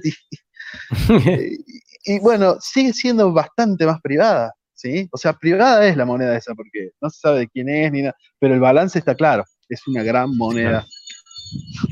Sí. Y uh, Arca, ¿te he entendido que esto es lo último que tenías que decir? Eh, bueno, solamente hablando de las Watch Only Wallet, decir que si no tenemos, por ejemplo, no tengo la Card conectada, ¿vale? O bueno, no la voy a tener conectada porque va. Pero la, la, si tuviese Ledger o Trezor, no hace falta, no hay necesidad de tenerla conectada, sino que se puede, se puede abrir desde aquí, se pueden enviar fondos, pero lo único que no se puede hacer es enviar, eh, eh, enviar una transacción desde esta cartera, sino que se podría recibir, pero no mandar. Eso en el caso de que no esté conectada. Así que, funciona como una Watch Only Wallet. Tú ahora puedes generar eh, direcciones para recibir mm, a la Colcar, digamos. Vale. Eh, vamos a saltar y vamos a ir cerrando también eh, la parte del tutorial porque ha estado, bueno, yo creo que lo más interesante que hemos hecho con teniendo a Lucas aquí, eh, pero tenemos algunas preguntas de, del chat que ahora nos preguntará Cero, pero yo antes de, tengo una pregunta que me la hago encima y entonces te la tengo que hacer, Lucas, de, sin centrarme en ningún ataque concreto, pero Wasabi recibe ataques de diferentes bandos. Entonces, ah, aunque haya uno que, grita más que el resto. Eh, de todos los ataques que pueda recibir Wasabi y críticas, ¿cuál crees que es el, el que tiene menos sentido?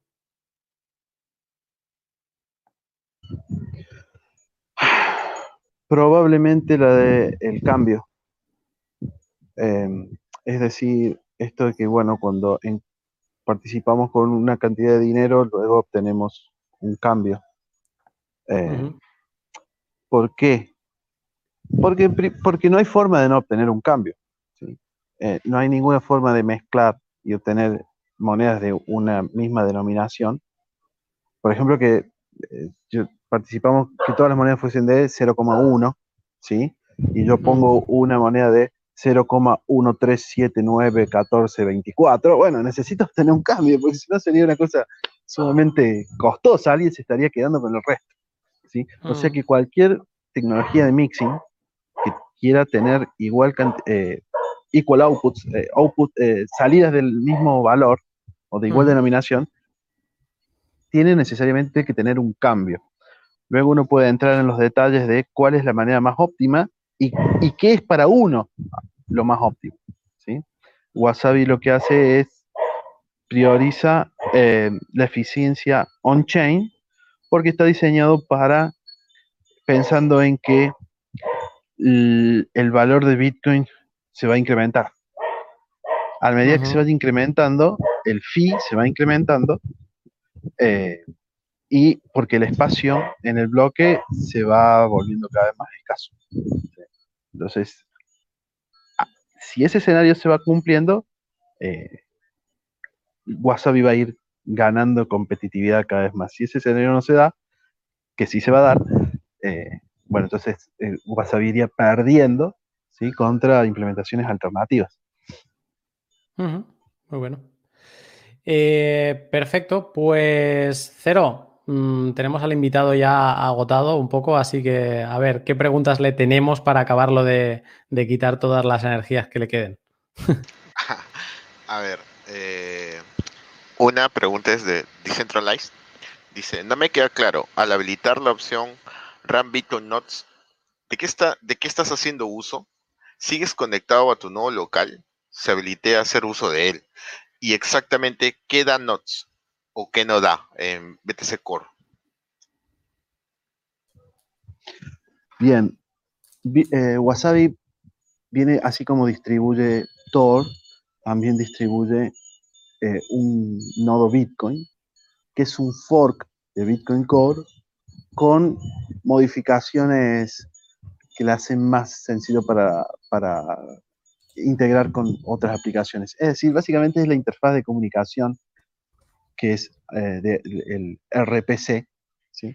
que tiene cosas que están muy buenas, pero básicamente todo el código es Bitcoin Core. ¿sí? Entonces, cuando vos habilitas, pones en on el comenzar Bitcoin Nodes, cuando comenzás eh, Wasabi, justamente eso es lo que sucede. Vos iniciás Wasabi y se inicia, se prende el, este nodo de Bitcoin y empieza a sincronizar con la red, empieza a recibir transacciones, bloques, a validar. Eh, es 100% compatible con Bitcoin Core porque es básicamente Bitcoin Core. Em, y nos conectamos con esa instancia, ¿sí? Con esa instancia. Eh, nos conectamos y recibimos transacciones, recibimos bloques, le, pedimos que nos informe cuál es el, fee rate que está manejando, ¿sí? En su, en su, porque tiene el mempool, entonces con su mempool puede saber cuál es el, el fee rate que, se está manejando actualmente. Entonces no tenés que confiar en el fee rate que te dice el coordinador central de, Wasabi, por ejemplo. Eh, ni tenés que confiar en que las transacciones que está recibiendo de nodos de terceras partes son correctos, ¿sí? porque tu nodo lo está validando. Eh, básicamente fue eso.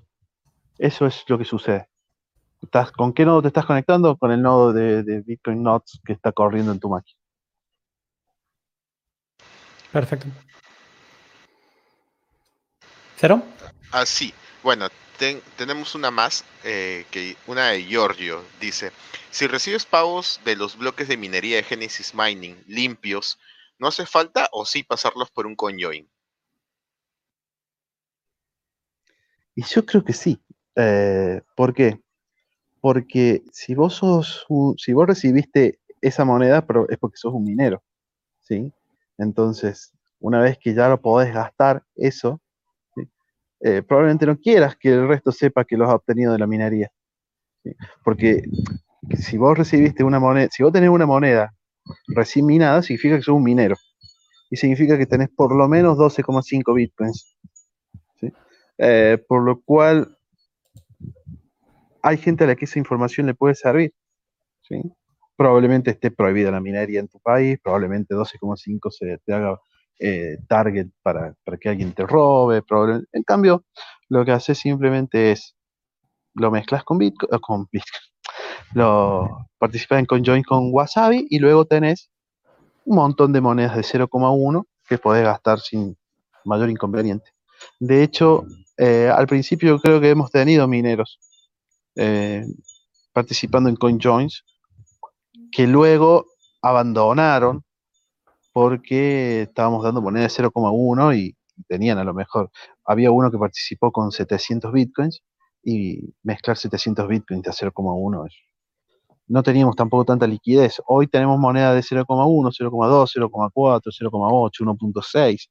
Entonces, si viene un montón de gente con, grandes monedas a, participar, bueno, va a obtener va a obtener esto, una moneda 0,1, una 0,2, una 0,4, entonces capaz que eh, estas, mientras más grande la denominación, menor el anonymity set, pero eh, lo mismo, capaz que tener una moneda 0,4 con un anonymity set de 14, por ejemplo, bueno, perfecto. Mm. Eh, bueno, una última de MCJ dice, ¿en el futuro será posible modificar el nombre, el nombre de las, de las TX y las observaciones una vez creada? ¿O se recomienda hacer un autoenvío a ti mismo para reeditar y modificar las TX? Bueno, eh, lo podés hacer si editas el archivo de la wallet JSON. Lo que pasa es que nosotros no mostramos el label o el observer. Nosotros lo que mostramos ¿sí? es el, el cálculo del clúster. Es decir, si yo pongo, por ejemplo, ARCAD, ¿sí? Creo una, una address que se llama ARCAD. ¿Por qué? Porque voy a recibir dinero de ARCAD, ¿sí? Y luego te voy a enviar una parte, eh, te voy a enviar una parte a vos. Entonces pongo cero. Entonces el cambio de lo que de, la transacción esa se va a llamar ARCAD cero. Entonces yo ya sé que ustedes dos pueden traquear eso, ¿sí? Entonces ahí, bueno, le voy a enviar a Lunati y me va a quedar un cambio muy chiquito. Entonces, ese cambio chiquito va a decir ARCAD 0 Lunati, ya son tres que saben. Entonces, lo que vos ves, o sea, lo que los usuarios ven, no es el label del UTXO, sino que es el label del cluster. Y ese cluster no solamente se muestra, sino que ese cluster se usa, toda esa información ese cluster se usa, la usa Wasabi para determinar si vos, por ejemplo, seleccionases todas las monedas, absolutamente todas, y me quisieras hacer un pago a mí, Wasabi lo que haría es, con la información de ese clúster y el anonymity set, ver cuál es la transacción más privada que puede armar para enviarme a mí, de manera que vos pierdas la, mínima cantidad de, que vos, sí, que vos pierdas la mínima cantidad de privacidad, ¿sí? Entonces, no es un label que vos puedas editar, sino que es algo que se está calculando. ¿sí? No sé si queda claro. Por eso es que es difícil de editar. Sí. Eh, cero. No sé si quieres decir algo más. Sí, eh, una última pregunta, la, final, para no, no abusar del, invitado, de Lucas, de su paciencia y de, y de su tiempo. Eh, Oscar nos pregunta, eh, ¿cómo funciona el sistema de bloques? Porque solo se conecta siempre con 8 peers. Pero esto es, igual en, Bitcoin Core, si no me equivoco, ¿no? En realidad nosotros nos conectamos a 8 peers porque, eh, porque Bitcoin no se conectaba, se conecta a 8, pero en realidad no tiene mucho sentido. En realidad nosotros nos conectamos a 8, ¿sí? Pero cada vez que mm, descargamos un bloque, como no queremos que ese nodo del cual descargamos el bloque aprenda nada de nosotros, nosotros nos desconectamos de ese bloque. Inmediatamente después que recibimos el bloque, nos desconectamos. Y necesitamos conectarnos a alguien más para mantener los 8. ¿sí? Entonces nos conectamos a otro. Entonces ahí mantenemos los 8. Luego, yo, por ejemplo, hago una transacción. Entonces, hago el broadcast de esa transacción por el nodo X. Pero no quiero que ese nodo aprenda nada más de mí ya es suficiente con que tenga una transacción, que aunque no me puede traquear porque va por, por, por Tor y bla, bla, bla, no importa, lo desconecto y no me vuelvo a conectar más a ese nodo.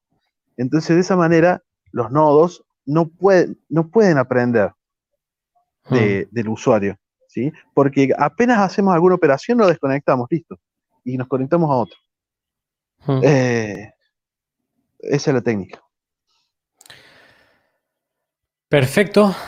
Yo, yo, yo estoy, estoy con la cabeza aquello de cuando hay intensidad y cuando el tema, o sea, aquí la semana pasada veníamos Arcat y yo y veníamos a, hacer un tutorial que, que, habíamos practicado el día anterior, en este caso también, pero nos has dinamizado el tema de manera que no solo hemos hecho un tutorial, sino que mientras lo hacíamos estábamos aprendiendo hablando contigo. O sea que esto ha sido de una intensidad bastante interesante y te agradezco, Lucas, porque sé que para ti también lo, lo habrá sido eh, y, que hayas prestado, pues que has estado desde el principio, o sea, llevas con nosotros una hora y 51 minutos. Así que te agradezco de verdad que te hayas unido a, este tutorial de en directo, que fue una idea que se le ocurrió a, a Arcad, creo muy acertada. Y, eh, y, que creo que es muy útil para que la gente pues vea en directo eh, cómo funcionan las cosas. En este caso hemos empezado por Wasabi porque así lo, hemos considerado, pero vamos a, ir haciendo más adelante en, diferentes wallets y, otros servicios que consideramos que es bueno que se vean directo. Eh, agradecido de verdad, Lucas, que hayas venido. Chicos, un placer y sean conscientes de que lo que hacen es algo extremadamente bueno creo que no es que tengamos nada que envidiarle a la gente o a los podcasts o a los tutoriales de habla hispana, de habla inglesa, perdón, sino que creo que el nivel es, es incluso superior a la inmensa mayoría. O sea que felicitaciones y buen trabajo.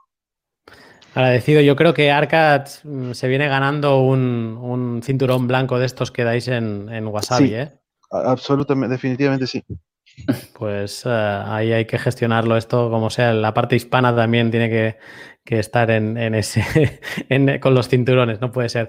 Pues eh, Lucas, eh, ahora nosotros vamos a seguir. Estás obviamente más que invitado a continuar con nosotros, pero entiendo que hay mucha gente que sea yo, yo el primero, que nos hemos puesto celosos y, envidiosos de, de, la atmósfera que se respira detrás tuyo, ¿eh? Ese sonidito de fondo, esos pájaros que se han escuchado, bastante envidia. Bueno, le ha gustado tanto los pájaros que se ha ido. no, tenía, nos lo ha dicho antes fuera de pod, nos ha dicho que tenía muy mala conexión, que con todo esto del, desde que empezó todo el tema del coronavirus, eh, la, la, conexión estaba fallándole mucho y entonces, pues hemos tenido, yo creo que bastante suerte. Al principio también se ha caído alguna vez, pero hemos tenido bastante suerte de que, de que lo hemos mantenido todo el rato con nosotros. Y yo tengo la, la sensación de haber presenciado algo muy interesante. Sí, eh, bueno, yo, yo eh, que recién estoy empezando en el tema de los conjoins, haciendo experimentos con mi antigua PC me ha quedado claro mucho lo que ha explicado, lo he entendido porque antes la verdad era chino para mí, no sé mucho tampoco de, programación. Y, sí, me, me, ido bastante, ¿no? Y bueno, viendo, eh, tenemos siete eh, dislikes, bueno, no le puede gustar a todos, pues, ¿no? Algunas veces decirlo es buena señal. Es buena señal. Es buena señal, es buena señal, muy buena. eh, no, les puede, no les puede gustar a todos y pues estamos haciendo ruido, mucho ruido, y pisando callos. Mm. Eh, yo creo que es muy interesante. Quizá para alguien le puede parecer pesado para un live stream. Yo creo que la... A ver, yo lamento una cosa hoy, y lo has dicho tú también en, el chat, que es que hemos... Claro, no hemos hecho un tutorial aquí. ¿eh? Aquí hemos hecho un tutorial comentado por uno de los programadores. Esto ya es otra cosa. Entonces, el, contenido que con Arcad, mm, bueno, principalmente Arcad ha preparado, eh, de que son unos 30 minutos, 25 alargados, con preguntas podemos llegar a 40, pues sí, nos hemos ido a una hora y 20. Yo creo que ha valido mucho la pena y lo volvería a hacer así. Eh, pero lo que lamento es que muchas preguntas se han quedado fuera. Entonces, como las has pasado y las has apuntado, a lo mejor la semana que viene en una sección corta de 10 minutos podemos contestar nosotros mismos estas preguntas eh, que hayan quedado por hacer y, así pues le damos respuesta a nosotros mismos y, ya está, y queda todo el mundo contestado. Eh, no sé, no sé, bueno, Arcat, un último comentario sobre todo el tutorial. Bueno, eh, como tú decías, se me ha quedado la cabeza llena de cosas después de estos días. Y bueno, yo creo que ha, salido bien, que hay muchas preguntas que, que, la gente tenía, incluso yo también, que hemos aclarado. Y bueno, yo creo que con el otro día y el de hoy ha quedado un tutorial con muchísima información de cómo, de cómo usar Wasabi. Y bueno, me queda esa satisfacción por, por haber dejado esa información y que, y que la gente pueda aprender, que la gente lo pueda compartir que, que, y, que, y, que, llegue a ser fácil el uso de Wasabi para el mayor número de, personas con este tutorial. De todas formas, bueno, este es uno de los que hemos hecho y, bueno, no, no, nos vamos a frenar para los siguientes. Así que seguiremos. Eh, Inmortal, que tú debes haber estado diciendo qué narices pasa aquí, que, que esto no para. Sí, además no ha ayudado a llegar a la mitad, porque si lo hubiera seguido desde el principio, de acuerdo, ¿sabes? Pero he venido un poquito más tarde, entonces eh, absorbió lo poco que he podido. Pero, el próximo día paso lista ¿eh? en las noticias de cero. Pero muy interesante, ¿eh? Aún así me ha parecido muy lo que he escuchado. Le sabe dar la vuelta bien al tema, ¿eh? eh hay cosas que contar, ¿no? Sobre Bitcoin, mm, bueno, algún que otro oso que la ha palmado estos, bueno, estas últimas horas, pero poco más, está bastante indeciso Bitcoin, entonces, si quieres, abrimos gráfico y comentamos un poco. Venga. Pero parece extraño estar en, en 7000, ¿no? Cuando hace, ¿cuánto? Un mes estábamos en el fondo de los 3600. De hecho, el día 13 lo tocamos, día 14. Día 14. Un mes. Estábamos llorando aquí, un montón de gente estaba llorando. Se debería ver. Eh, ¿La gráfica se ve? Se ve correcto. Vale, pues eh, la gráfica para mí por ahora es bastante sencilla. Lo único más importante es este bloque azul, que es la zona de los 7000, 7100. Eh, y es una zona muy importante, bueno, se ve bastante, lo voy a acercar, que tiene bastante confluencia, es decir, aquí actuó como soporte, aquí la tuvimos como resistencia y ahora está otra vez como resistencia, aquí también fue resistencia. Voy a dejarlas todas marcadas. Entonces, creo que este nivel es bastante importante y ahora de forma local eh, necesitamos hacer lo típico de la S, utilizarlo como soporte, ¿vale? Porque por ahora ya digo, estamos testeando como como resistencia. Entonces, esto sería bastante bueno y podría encajar bastante bien con la idea de que, como se está acercando el halving, que ya quedan un poquito días, podríamos ver algo de FOMO antes de llegar al halving y luego ver algún retroceso ya más, más fuerte, ¿vale? Entonces, por ahora no está nada mal y, bueno, el porqué de esta pequeña subida, que bueno, tampoco ha sido eh, gran cosa, ha sido un 8%, pero bueno, eh, últimamente yo por, Twitter eh, se veía bastante pesimismo porque empezamos, aquí creamos el, el máximo y aquí creamos un mínimo más bajo que el anterior. Y por ahora tenemos un, máximo más bajo que el anterior, ¿vale? Igual con los mínimos. Entonces, esto es una tendencia bajista de libro, ¿vale? Lo único que cuando eh, una tendencia está muy clara, entre comillas, para todo el mundo, suele pasar que el mercado intenta liquidar a todos los que están eh, en él, ¿no? En posiciones en ese momento. Entonces, bajo mi punto de vista, la gente estaba muy conforme en, vale, hemos creado el máximo y ahora vamos a 5,5K. Entonces, creo que por eso el precio está haciendo esto ahora. De hecho, si siguiéramos subiendo al alza, vamos a tocar stops. Me imagino que hay muchísima, muchísima gente que está en shorts con los stops por aquí arriba, más gente con los stops por aquí. Entonces, si seguimos subiendo y tenemos algo de, de fuerza y otro poco de suerte, seguramente puede haber una cascada de liquidaciones como la que vimos hacia abajo, no tan pronunciada, pero sí podríamos ver un movimiento al alza y dejar a toda la gente que vendió por esta zona de 4000 y que todavía quiere comprar a precios más bajos, pues me imagino que toda esa gente está ahora mismo fuera queriendo entrar a precios más bajos y como esos precios bajos no llegan, seguramente se vean obligados a comprar a precios más altos. Entonces, es un momento bastante curioso porque si miramos el gráfico en temporalidades un poquito más altas, eh, vemos una V en el precio. Voy a echarle un vistazo más rápida y vemos que desde el fondo que tocamos, es lo que he comentado antes, el punto más alto fue un 107%. Entonces, eh, la gente que está viendo esto, pues obviamente eh, espera algún retroceso pero la cosa es que imaginar que ni siquiera hubiera un retroceso, ¿vale? Entonces mucha gente se quedaría fuera y es lo que comentamos. Eh, se verían obligados a entrar más alto y hacer que el precio subiera aún más. Así que eh, lo que digo, por ahora la acción de precio de Bitcoin eh, no hay mucho que ver. Lo único que, bueno, si superamos esta zona que decía antes, de los 7000 7100 como soporte. Aquí podríamos ser alcistas, al menos en el corto plazo, ¿vale? Aunque el problema es el efecto del halving, porque, bueno, si miréis por Twitter, no sé qué habéis visto vosotros, a lo mejor es cosa de mi TL, pero hay, muchísima, hay mucha gente que cree que va a ser un evento eh, bajista, me refiero a que va a haber un retroceso bastante fuerte antes, hay otra gente que no, entonces yo creo que hay bastante indecisión junto con la situación mundial que vivimos ahora más el tema del halving que está cerca, parece que el precio no sabe por dónde, por dónde tirar, por decirlo de alguna manera. El precio está de cuarentena.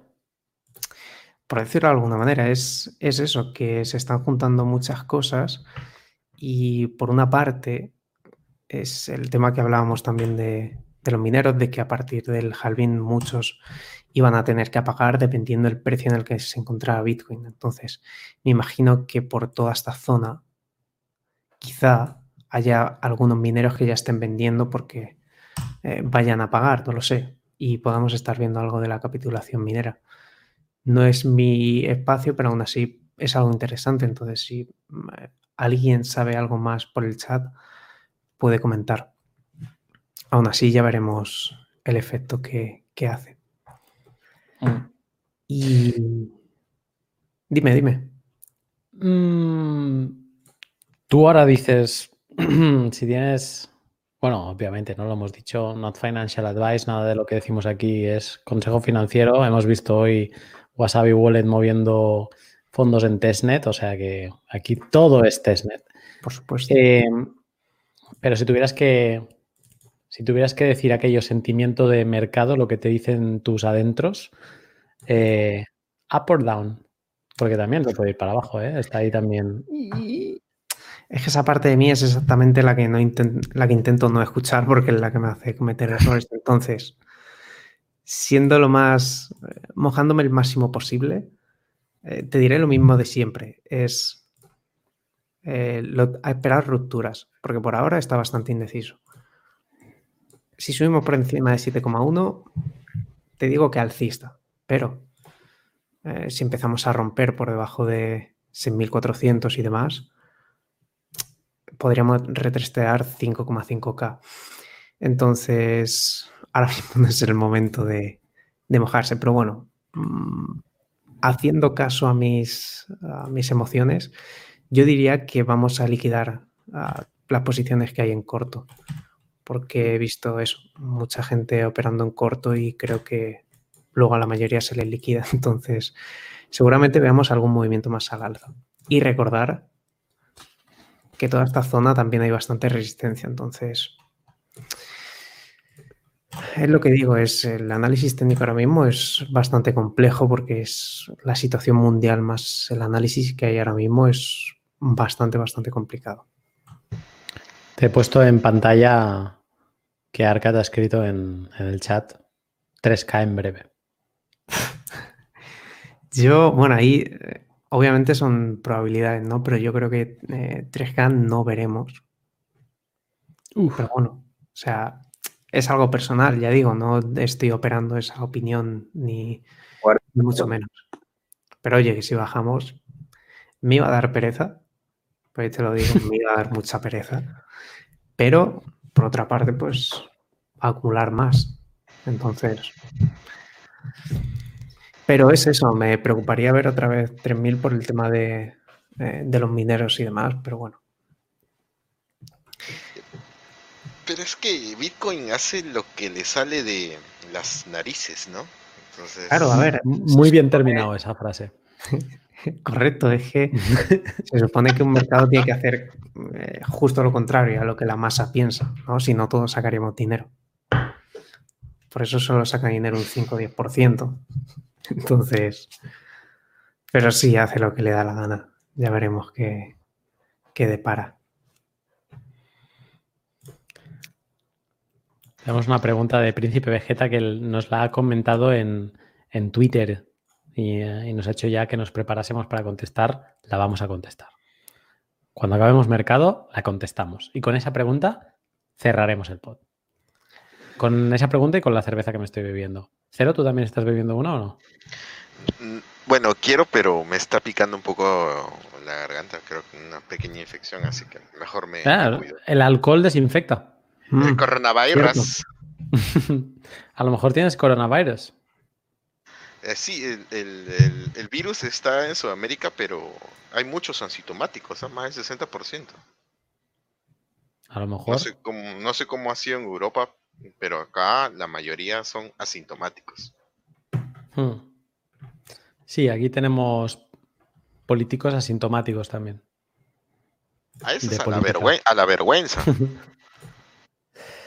Eh, vamos, a, vamos a no convertir el directo en política. Y te veo en movimiento. sí. ¿qué nos, nos traes? ¿Qué nos traes? ¿Qué nos traes? A ver, vengo a hablar de mi, de mi pequeño por este. Siempre tengo sentimientos encontrados por Ethereum. Tanto el par de Bitcoin como el de USD me gustan bastante. Por lo decir, no es consejo financiero. Ethereum, em, e, e, Ethereum, Ethereum y Ethereum. Las, las cuatro, ¿eh? Vamos a hablar ahora. Absolutamente todas. Iba a comentar primero, ¿se ve tweet, el Twitter? Sí, ¿verdad? Vale, este es eh, un fractal que subí, que bueno, eh, simplemente comparaba que ya hablábamos la zona de los 160 dólares, que es bastante importante, fue soporte mucho tiempo, ahora es resistencia. Y el otro día eh, subí este gráfico en el que comentaba que si el mínimo ya está, el que creamos en eh, alrededor de 80 cuando bajamos, creo que es 80, no estoy seguro, que podríamos formar otra zona de acumulación similar a esta anterior, creando mínimos cada vez más altos, ¿vale? Y una vez estuviéramos por encima de 160, subir. Eso es por la parte de dólar y la parte de contra Bitcoin está muy, muy interesante porque eh, la zona clave para mí en estos momentos es este punto bajo que tuvimos aquí y toda esta desviación de precio que duró eh, varios meses. Esto es un gráfico de tres días, ¿vale? Entonces es, eh, son temporalidades bastante altas. Y la flecha que pone aquí, que si reclamamos los 0,250, seguramente vayamos a por la parte alta del rango, ¿vale? Entonces está muy, muy interesante Ethereum. Con esto no digo que haya que comprar, ya digo, es solo mi, mi opinión personal. Pero que de entre todos los gráficos que hay en, en cripto ahora mismo, mm, Ethereum es el que eh, le tiene más interesante, incluso más que Bitcoin. De hecho, si miráis en los porcentajes, vemos como Ethereum ha liderado eh, totalmente la subida. Y sobre todo en las altcoins. Hay algunas con más movimiento, otras menos. Y ya para terminar, si queréis, voy a comentar. Eh, Doge. No, voy a comentar una moneda mucho. Vaya. ahora en este momento. Ganas de joder. Ganas de no añadir al puto perro en la columna de la derecha. Pero si es que no es necesario meterse en una moneda que, que no da beneficios. Lo siento, no, no da beneficios, ¿vale? ¿Cómo que no? Ahora que van a prohibir las stablecoins, que no, lo- no las has escuchado porque, porque no has venido al principio, ¿eh? te vamos a pasar lista al principio ahora. Pues en a- la noticia de cero hoy es que van a prohibir las stablecoins. Cuando las prohíban, Doge va a ser stablecoin. El perro. El Uf. perro estable. Qué mal. O sea que ya no se va a poder hacer dinero las pocas veces que se podía. De, a ver, va a ser o mucho dinero y periodos de estabili- estabilidad de stablecoin y momentos de, mm, pues, eh, con lambos pagados con Doge. Pero eso no es estable, ¿no? Mm, Pero es que es, eh, es como, como China, ¿sabes? Capitalismo y comunismo, dos velocidades. Cuando conviene una y cuando conviene la otra. No sé. A mí no me convencéis con Doge, ¿eh? Ya, Hombre, ya lo digo, soy la resistencia ahora mismo con, con Doge. No sé si habrá alguno más por el chat. Tengo que hacer una encuesta algún día por la comunidad de quién está a favor de Doge y quién no. pero hazla en, en Twitter en inglés, en plan, a ir a aglomerar gente. No, no, porque ahí la gente la quiere mucho. En general. Ah, amigo, ahí no te mojas, ¿eh? Ahí borras las líneas, ¿eh? Otra vez. Muy bien, muy bien. Ah, la las líneas no se borran, solo se redibujan. Vale, vale, vale. Vale, pues eh, al margen de Doge, eh, quería comentar Tezos, que está muy Mm. interesante. Y bueno, eh, lo más básico que se puede ver en, en- en análisis técnico, línea de tendencia clarísima, línea de tendencia diagonales bajistas rotas y la continuación alcista.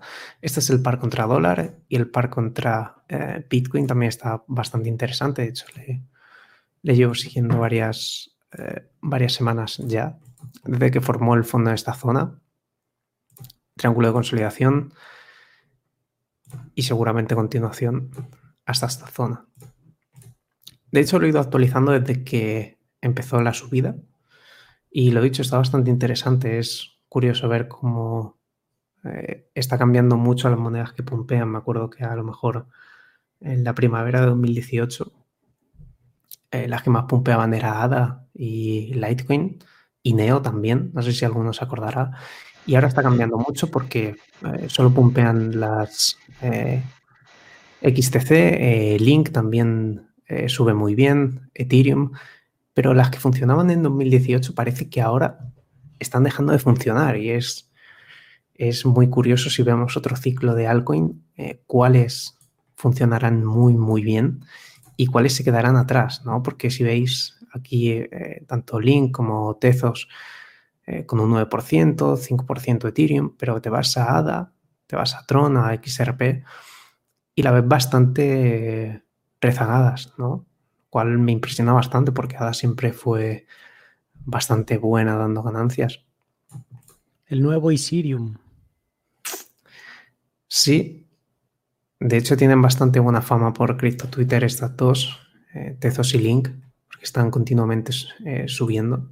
De hecho, fijaos Link, Yo lo del link no lo entiendo. es un vistazo.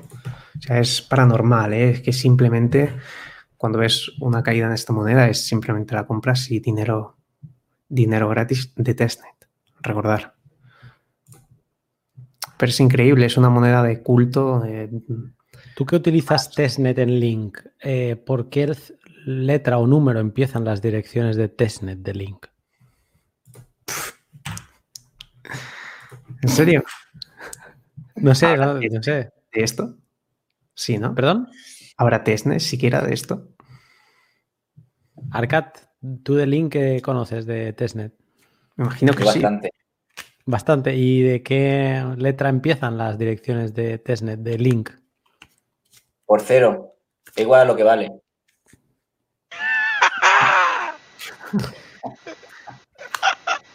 Pues ya está, ya lo sabes, eh, Immortal, por cero. Uy, van, van a subir los dislikes. No sé, yo he visto bastante. De hecho, tiene mucho los marines de Link. No sé si.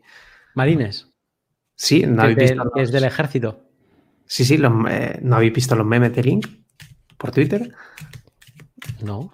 Hombre, pues depende de cuánto Link tengas, tienes un rango de, del ejército. Y si. Es OneCoin, ¿Cómo? que es como OneCoin. Aquí hay rangos en, en Crypt, en, en, en- en Link. Link sí. De hecho, es la única eh, moneda que he visto que hay tanto. que se adora tanto, incluso por encima de Doge en Twitter. Es increíble. Y están haciendo un buen trabajo los marines, fijaos cómo va. O Sí, sí. sea, ves- ¿Sabes? Hay, hay una moneda que no sé si la tienes tú a lo mejor en la. En, bueno, capaz de tenerla en la columna mientras no sea Doge. Em, bueno, pero sabes cómo acaba, ¿no? Esto. Eh, hay una moneda que se llamaba BitConnect. Y también subía bastante. Hombre, pero no puedes. A ver, yo no me meto con ninguna porque no tengo ninguna, ni me interesa ninguna porque. Pero creo que Link, mm, a nivel técnico, por lo poco, y ya digo, por lo poco que he podido leer, es bastante buena. No como, vamos a ver, es que no puedes compararlo con Bitcoin. O sea, ¿Cómo que no? como que no. Me estás diciendo, a ver, o- ojo, o sea, aquí tenemos Satoshi, ¿eh? y en esto Cero va a estar de acuerdo conmigo. Tenemos Satoshi y luego tenemos Carlos Matos. Y Carlos Matos, o sea, está a un nivel muy alto de desarrollo en, en BitConnect. Entonces, no sé, Cero, tenemos que darle unas clases a Immortal. Claro. Hey, hey, hey. No sé, yo no compararía ese scam con, con Link, ¿eh? Más que nada porque los marines se van a enfadar. Y van a hacer que suba a 10 dólares en breve. Bueno, fuera, fuera bromas, parece que hay algo debajo de, del- de Link. Y sí que es verdad que es que siempre se escucha en cripto Twitter que link, link, link por aquí, link por allá. Y, y cualquiera podría pensar, bueno, es que va subiendo, se cae al suelo y vuelve a subir. Y entonces la gente lo saca a pasear, ¿no? Pero es que no, viendo la gráfica, Sí, que realmente ha sido como comprar Amazon. Es que es lo que te digo, tanto Link como Tezos, el gráfico, va pasando desapercibido porque se presta atención de vez en cuando, pero es que son tendencias. O sea, si yo comprara algún altcoin, serían una de estas dos y otra vez no es consejo financiero. Porque fijaos, estas, es que no es que esté consolidando o lo que ha hecho Bitcoin que ha caído, no. Es que estamos viendo que ahora mismo desde 2018 Link ha tenido un rendimiento mucho mejor que el de Bitcoin. No estoy, no estoy diciendo que sea mejor, cuidado, pero que mm, merece la pena dejárselas en la lista de, de la derecha y echarlas un ojo de vez en cuando. Porque no sé qué tendrán, pero Ni idea. Están comentando por aquí que, que facilita el, el tema de los oráculos. No tengo absolutamente ni idea. O sea, en esto, desconocimiento total. Pues ya digo que merece, merece la pena echarles un ojo. Porque ya digo que por eh, cripto Twitter se habla mucho, mucho de ellas. Y fijaos, es eh, lo que más rendimiento está, está teniendo ahora mismo. Ahora ya llevo este rango de- eh, dibujado cuánto. Ya no sé ni, ni cuánto ¿Esto qué es? Esto es ADA. Si siempre es. Es que, ¿cómo no te le puedes conocer si llevamos viendo el mismo el Mm. inicio de su caída, ¿no? desde que empezó el pod? Están, están los de ADA deseando que dejemos de emitir el pod, a ver si empieza a subir. Bueno, por lo menos está estable.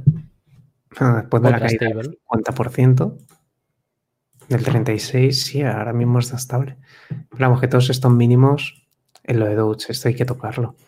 Aquí hay stop. Para parar un barco, ¿eh? Y ya sabéis, las ballenas no dejan que los stops se queden ahí. Primero hay que barrerlos. Vamos a ver, vamos a ver qué llega, qué llega antes. Pero como se ponga el amigo Bitcoin a, a ponerse bullish, eh, esos- todos esos stops van a reventar. Em, perfecto. ¿Quieres comentar alguna cosa más? ¿O ya No, por, mí, por mí está. Vale. Em, param, param, param, param. Estoy buscando la pregunta de Príncipe Vegeta.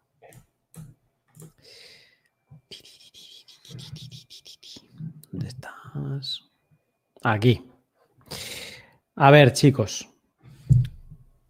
Tenéis que contestar todos. ¿Vale? Empezamos por, por que ya vienes caliente. En una sociedad hiperbitcoinizada, ¿cómo se recaudarían los fondos necesarios para mantener infraestructura, hospitales, médicos, policías y impuestos justos? Muy, muy buena pregunta, ¿eh? La verdad es que necesitaría. Vas a hacer aquella de "Mm, me gusta que me hagas esta pregunta. No, no, no, pero la verdad es que a mí no se me había ocurrido nunca, por eso digo que. Muy interesante, pero ahora mismo no sabría responder. Venga, ya te digo. Te damos dos minutos. Y Arcat.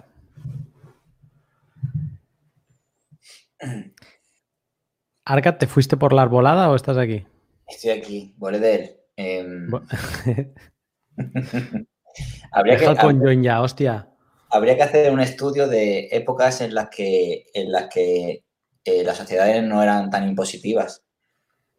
No sé, voy a, mirar, voy a intentar mirar a- acerca algo del siglo XVIII, siglo XIX, acerca del Renacimiento, de cómo funcionaban las sociedades.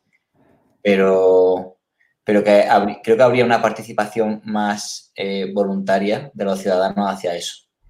No sé de qué manera em, se organizaría, pero está claro que como está organizado el chiringuito ahora mismo, por mucho que recauden, no veo yo que, que estén aportando a, a infraestructura, hospitales y, y educación. Así que bueno, no, no te podría decir cómo sería una época hiper bitcoinizada, pero, pero creo que habría una aportación, eh, supongo, más voluntaria y, y menos impositiva desde el exterior. Mm. Aunque, bueno, eso es mi pensamiento, aunque, aunque no, no, no- no sé el futuro ni, tendré- no tengo conocimiento. Tendría que mirar lo que ha pasado a lo largo de la historia en las sociedades. Bueno, le estuve pensando. Y eh, bueno, para empezar, para que una sociedad sea hiperbitcoinizada, tiene que cambiar de gobernanza. O sea, no podemos continuar como estamos. Adiós democracia y muchas cosas que damos por sentados en este momento. No se puede, porque incluso ya estamos viendo en las noticias que eh, los bancos centrales tienen planeado o están viendo la opción de, prohibir criptomonedas descentralizadas como Bitcoin.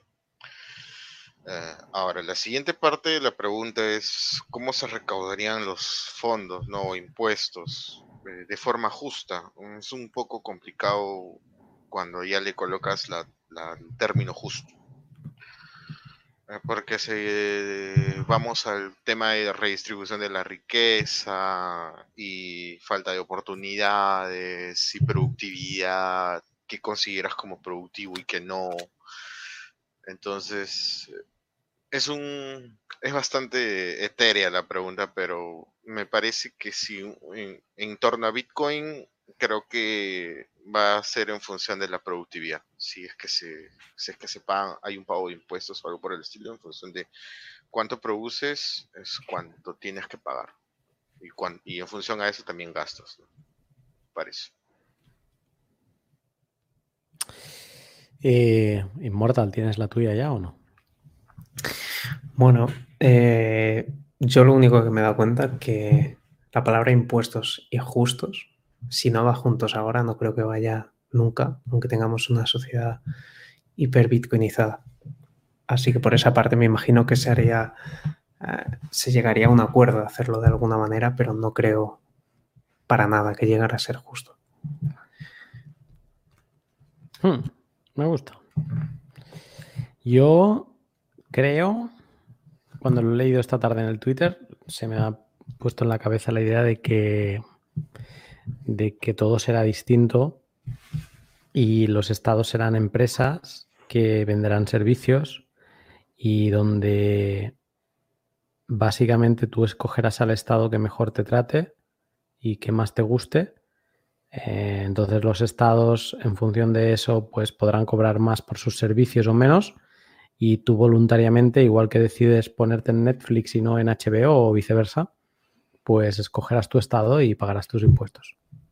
Es como me imaginaría una sociedad donde el usuario tuviera un dinero descentralizado privado, mm, no, ah, ahora no me sale la palabra, que no te lo puedan expropiar, que no me sale la palabra ahora. Oh.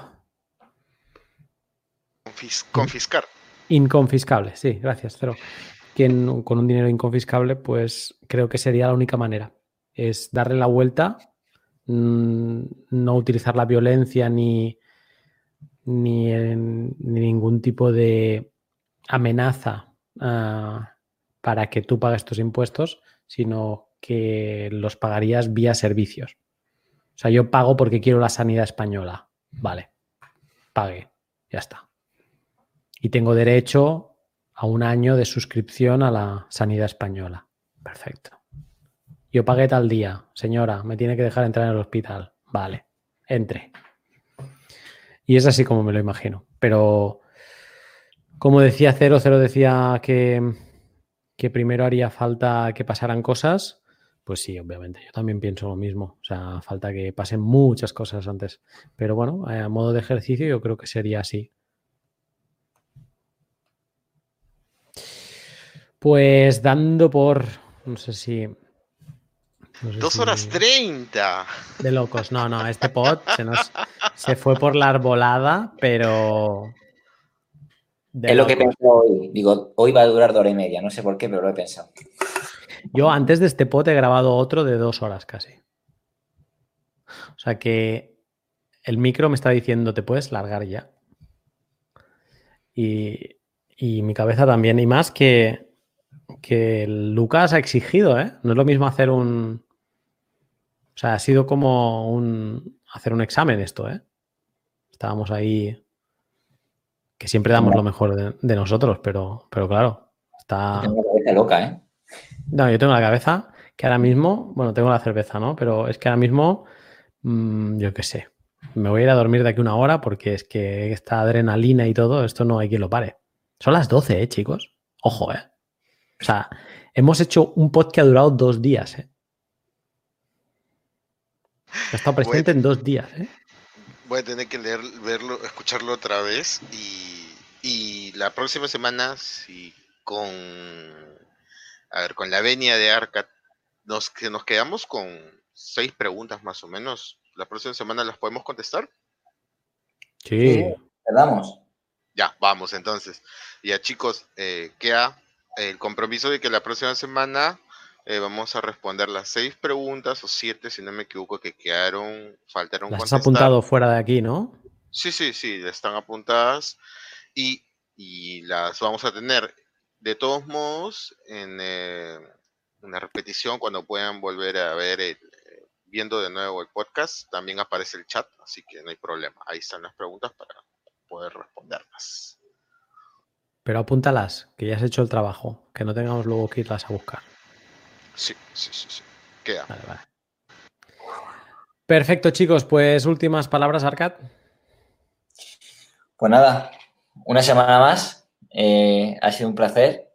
Ha sido esto que hemos hecho, ha sido un trabajo de, días, de probando cosas, de, con mucha ilusión. Y, bueno, la presencia de Lucas ha sido espectacular hoy. Coincidía perfectamente. y nada, que, que un placer, como, he dicho antes, y, nos vemos la semana que viene. Eh, Inmortal. un placer estar por aquí un día más y nos vemos en el siguiente. Cerito. Bueno chicos, un gusto estar con ustedes y con toda la comunidad. Eh, ya estamos normalizando el coronavirus y Y bueno, pues ya vamos a tener. he tenido que pensar qué, qué, ha dicho este hombre. O sea, eh, no he entendido. Luego he dicho, vale, es coronavirus. He pensado coronavirras o algo. Digo, ¿qué dice este hombre? Digo, me he perdido algo de un concepto de ahí del sur. Y, y bueno, esto ya vamos a vivir con este, con este virus maldito como cuando vivimos con el cáncer normalizado y el SIDA normalizado.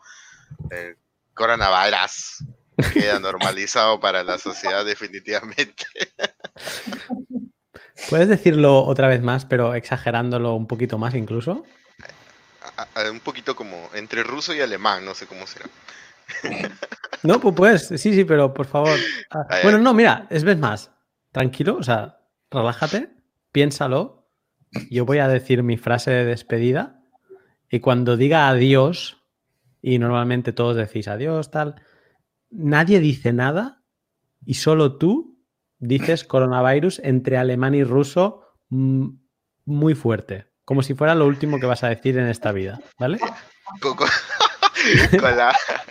la, canción de fondo, pues. Ah, vale, vale, vale, vale. Espera, espera, espera, espera. La voy, a, la voy a cargar, ¿vale? Entonces, vamos a hacerlo bien, vamos a hacerlo bien. Vale. Si tuvierais que buscar la canción en YouTube, ¿cómo la buscaríais? Esto, o sea, ¿qué pondríais en el buscador? Sin sonar. No, no, mejor no iba nada. Es que quería que la cagases. Em, Nos va a censurar YouTube. es Como verdad, a Tom es verdad. A Ah, no la Tom. Bass lo han censurado, lo han censurado a Tom Bass. Es verdad, por es menos, verdad. Nacho. por mucho menos. A ver, un segundo, ¿eh? Esperad, chicos, que estoy buscando el punto exacto de la canción que he encontrado, la Extended Mix. Vale, vale. Vale, ok, cero, ya lo tengo preparado, ¿vale? Espera, que desconecto, pongo una prueba de audio. Vale, perfecto. Entonces, me despido, ¿vale? Cero, empezará a sonar la canción, ¿ok? Y cuando llegue al clímax, tú, tú, tú solo, ¿ok? Vale, vale. Vale, venga. Pues eh, nada, ha sido un placer estar con, con todos vosotros en el chat. Sé que habéis escrito un montón hoy. eh, agradecidos de verdad. Si, si, si os ha gustado, pues como siempre ya sabéis, compartidlo a quien creáis que le pueda ser interesante y más adelante ya haremos también un recorte de la parte del tutorial para que sea accesible de forma independiente. Os esperamos la semana que viene con también, como siempre, con alguna novedad. Y nada, lo dicho, agradecido porque hayáis estado. Un saludo.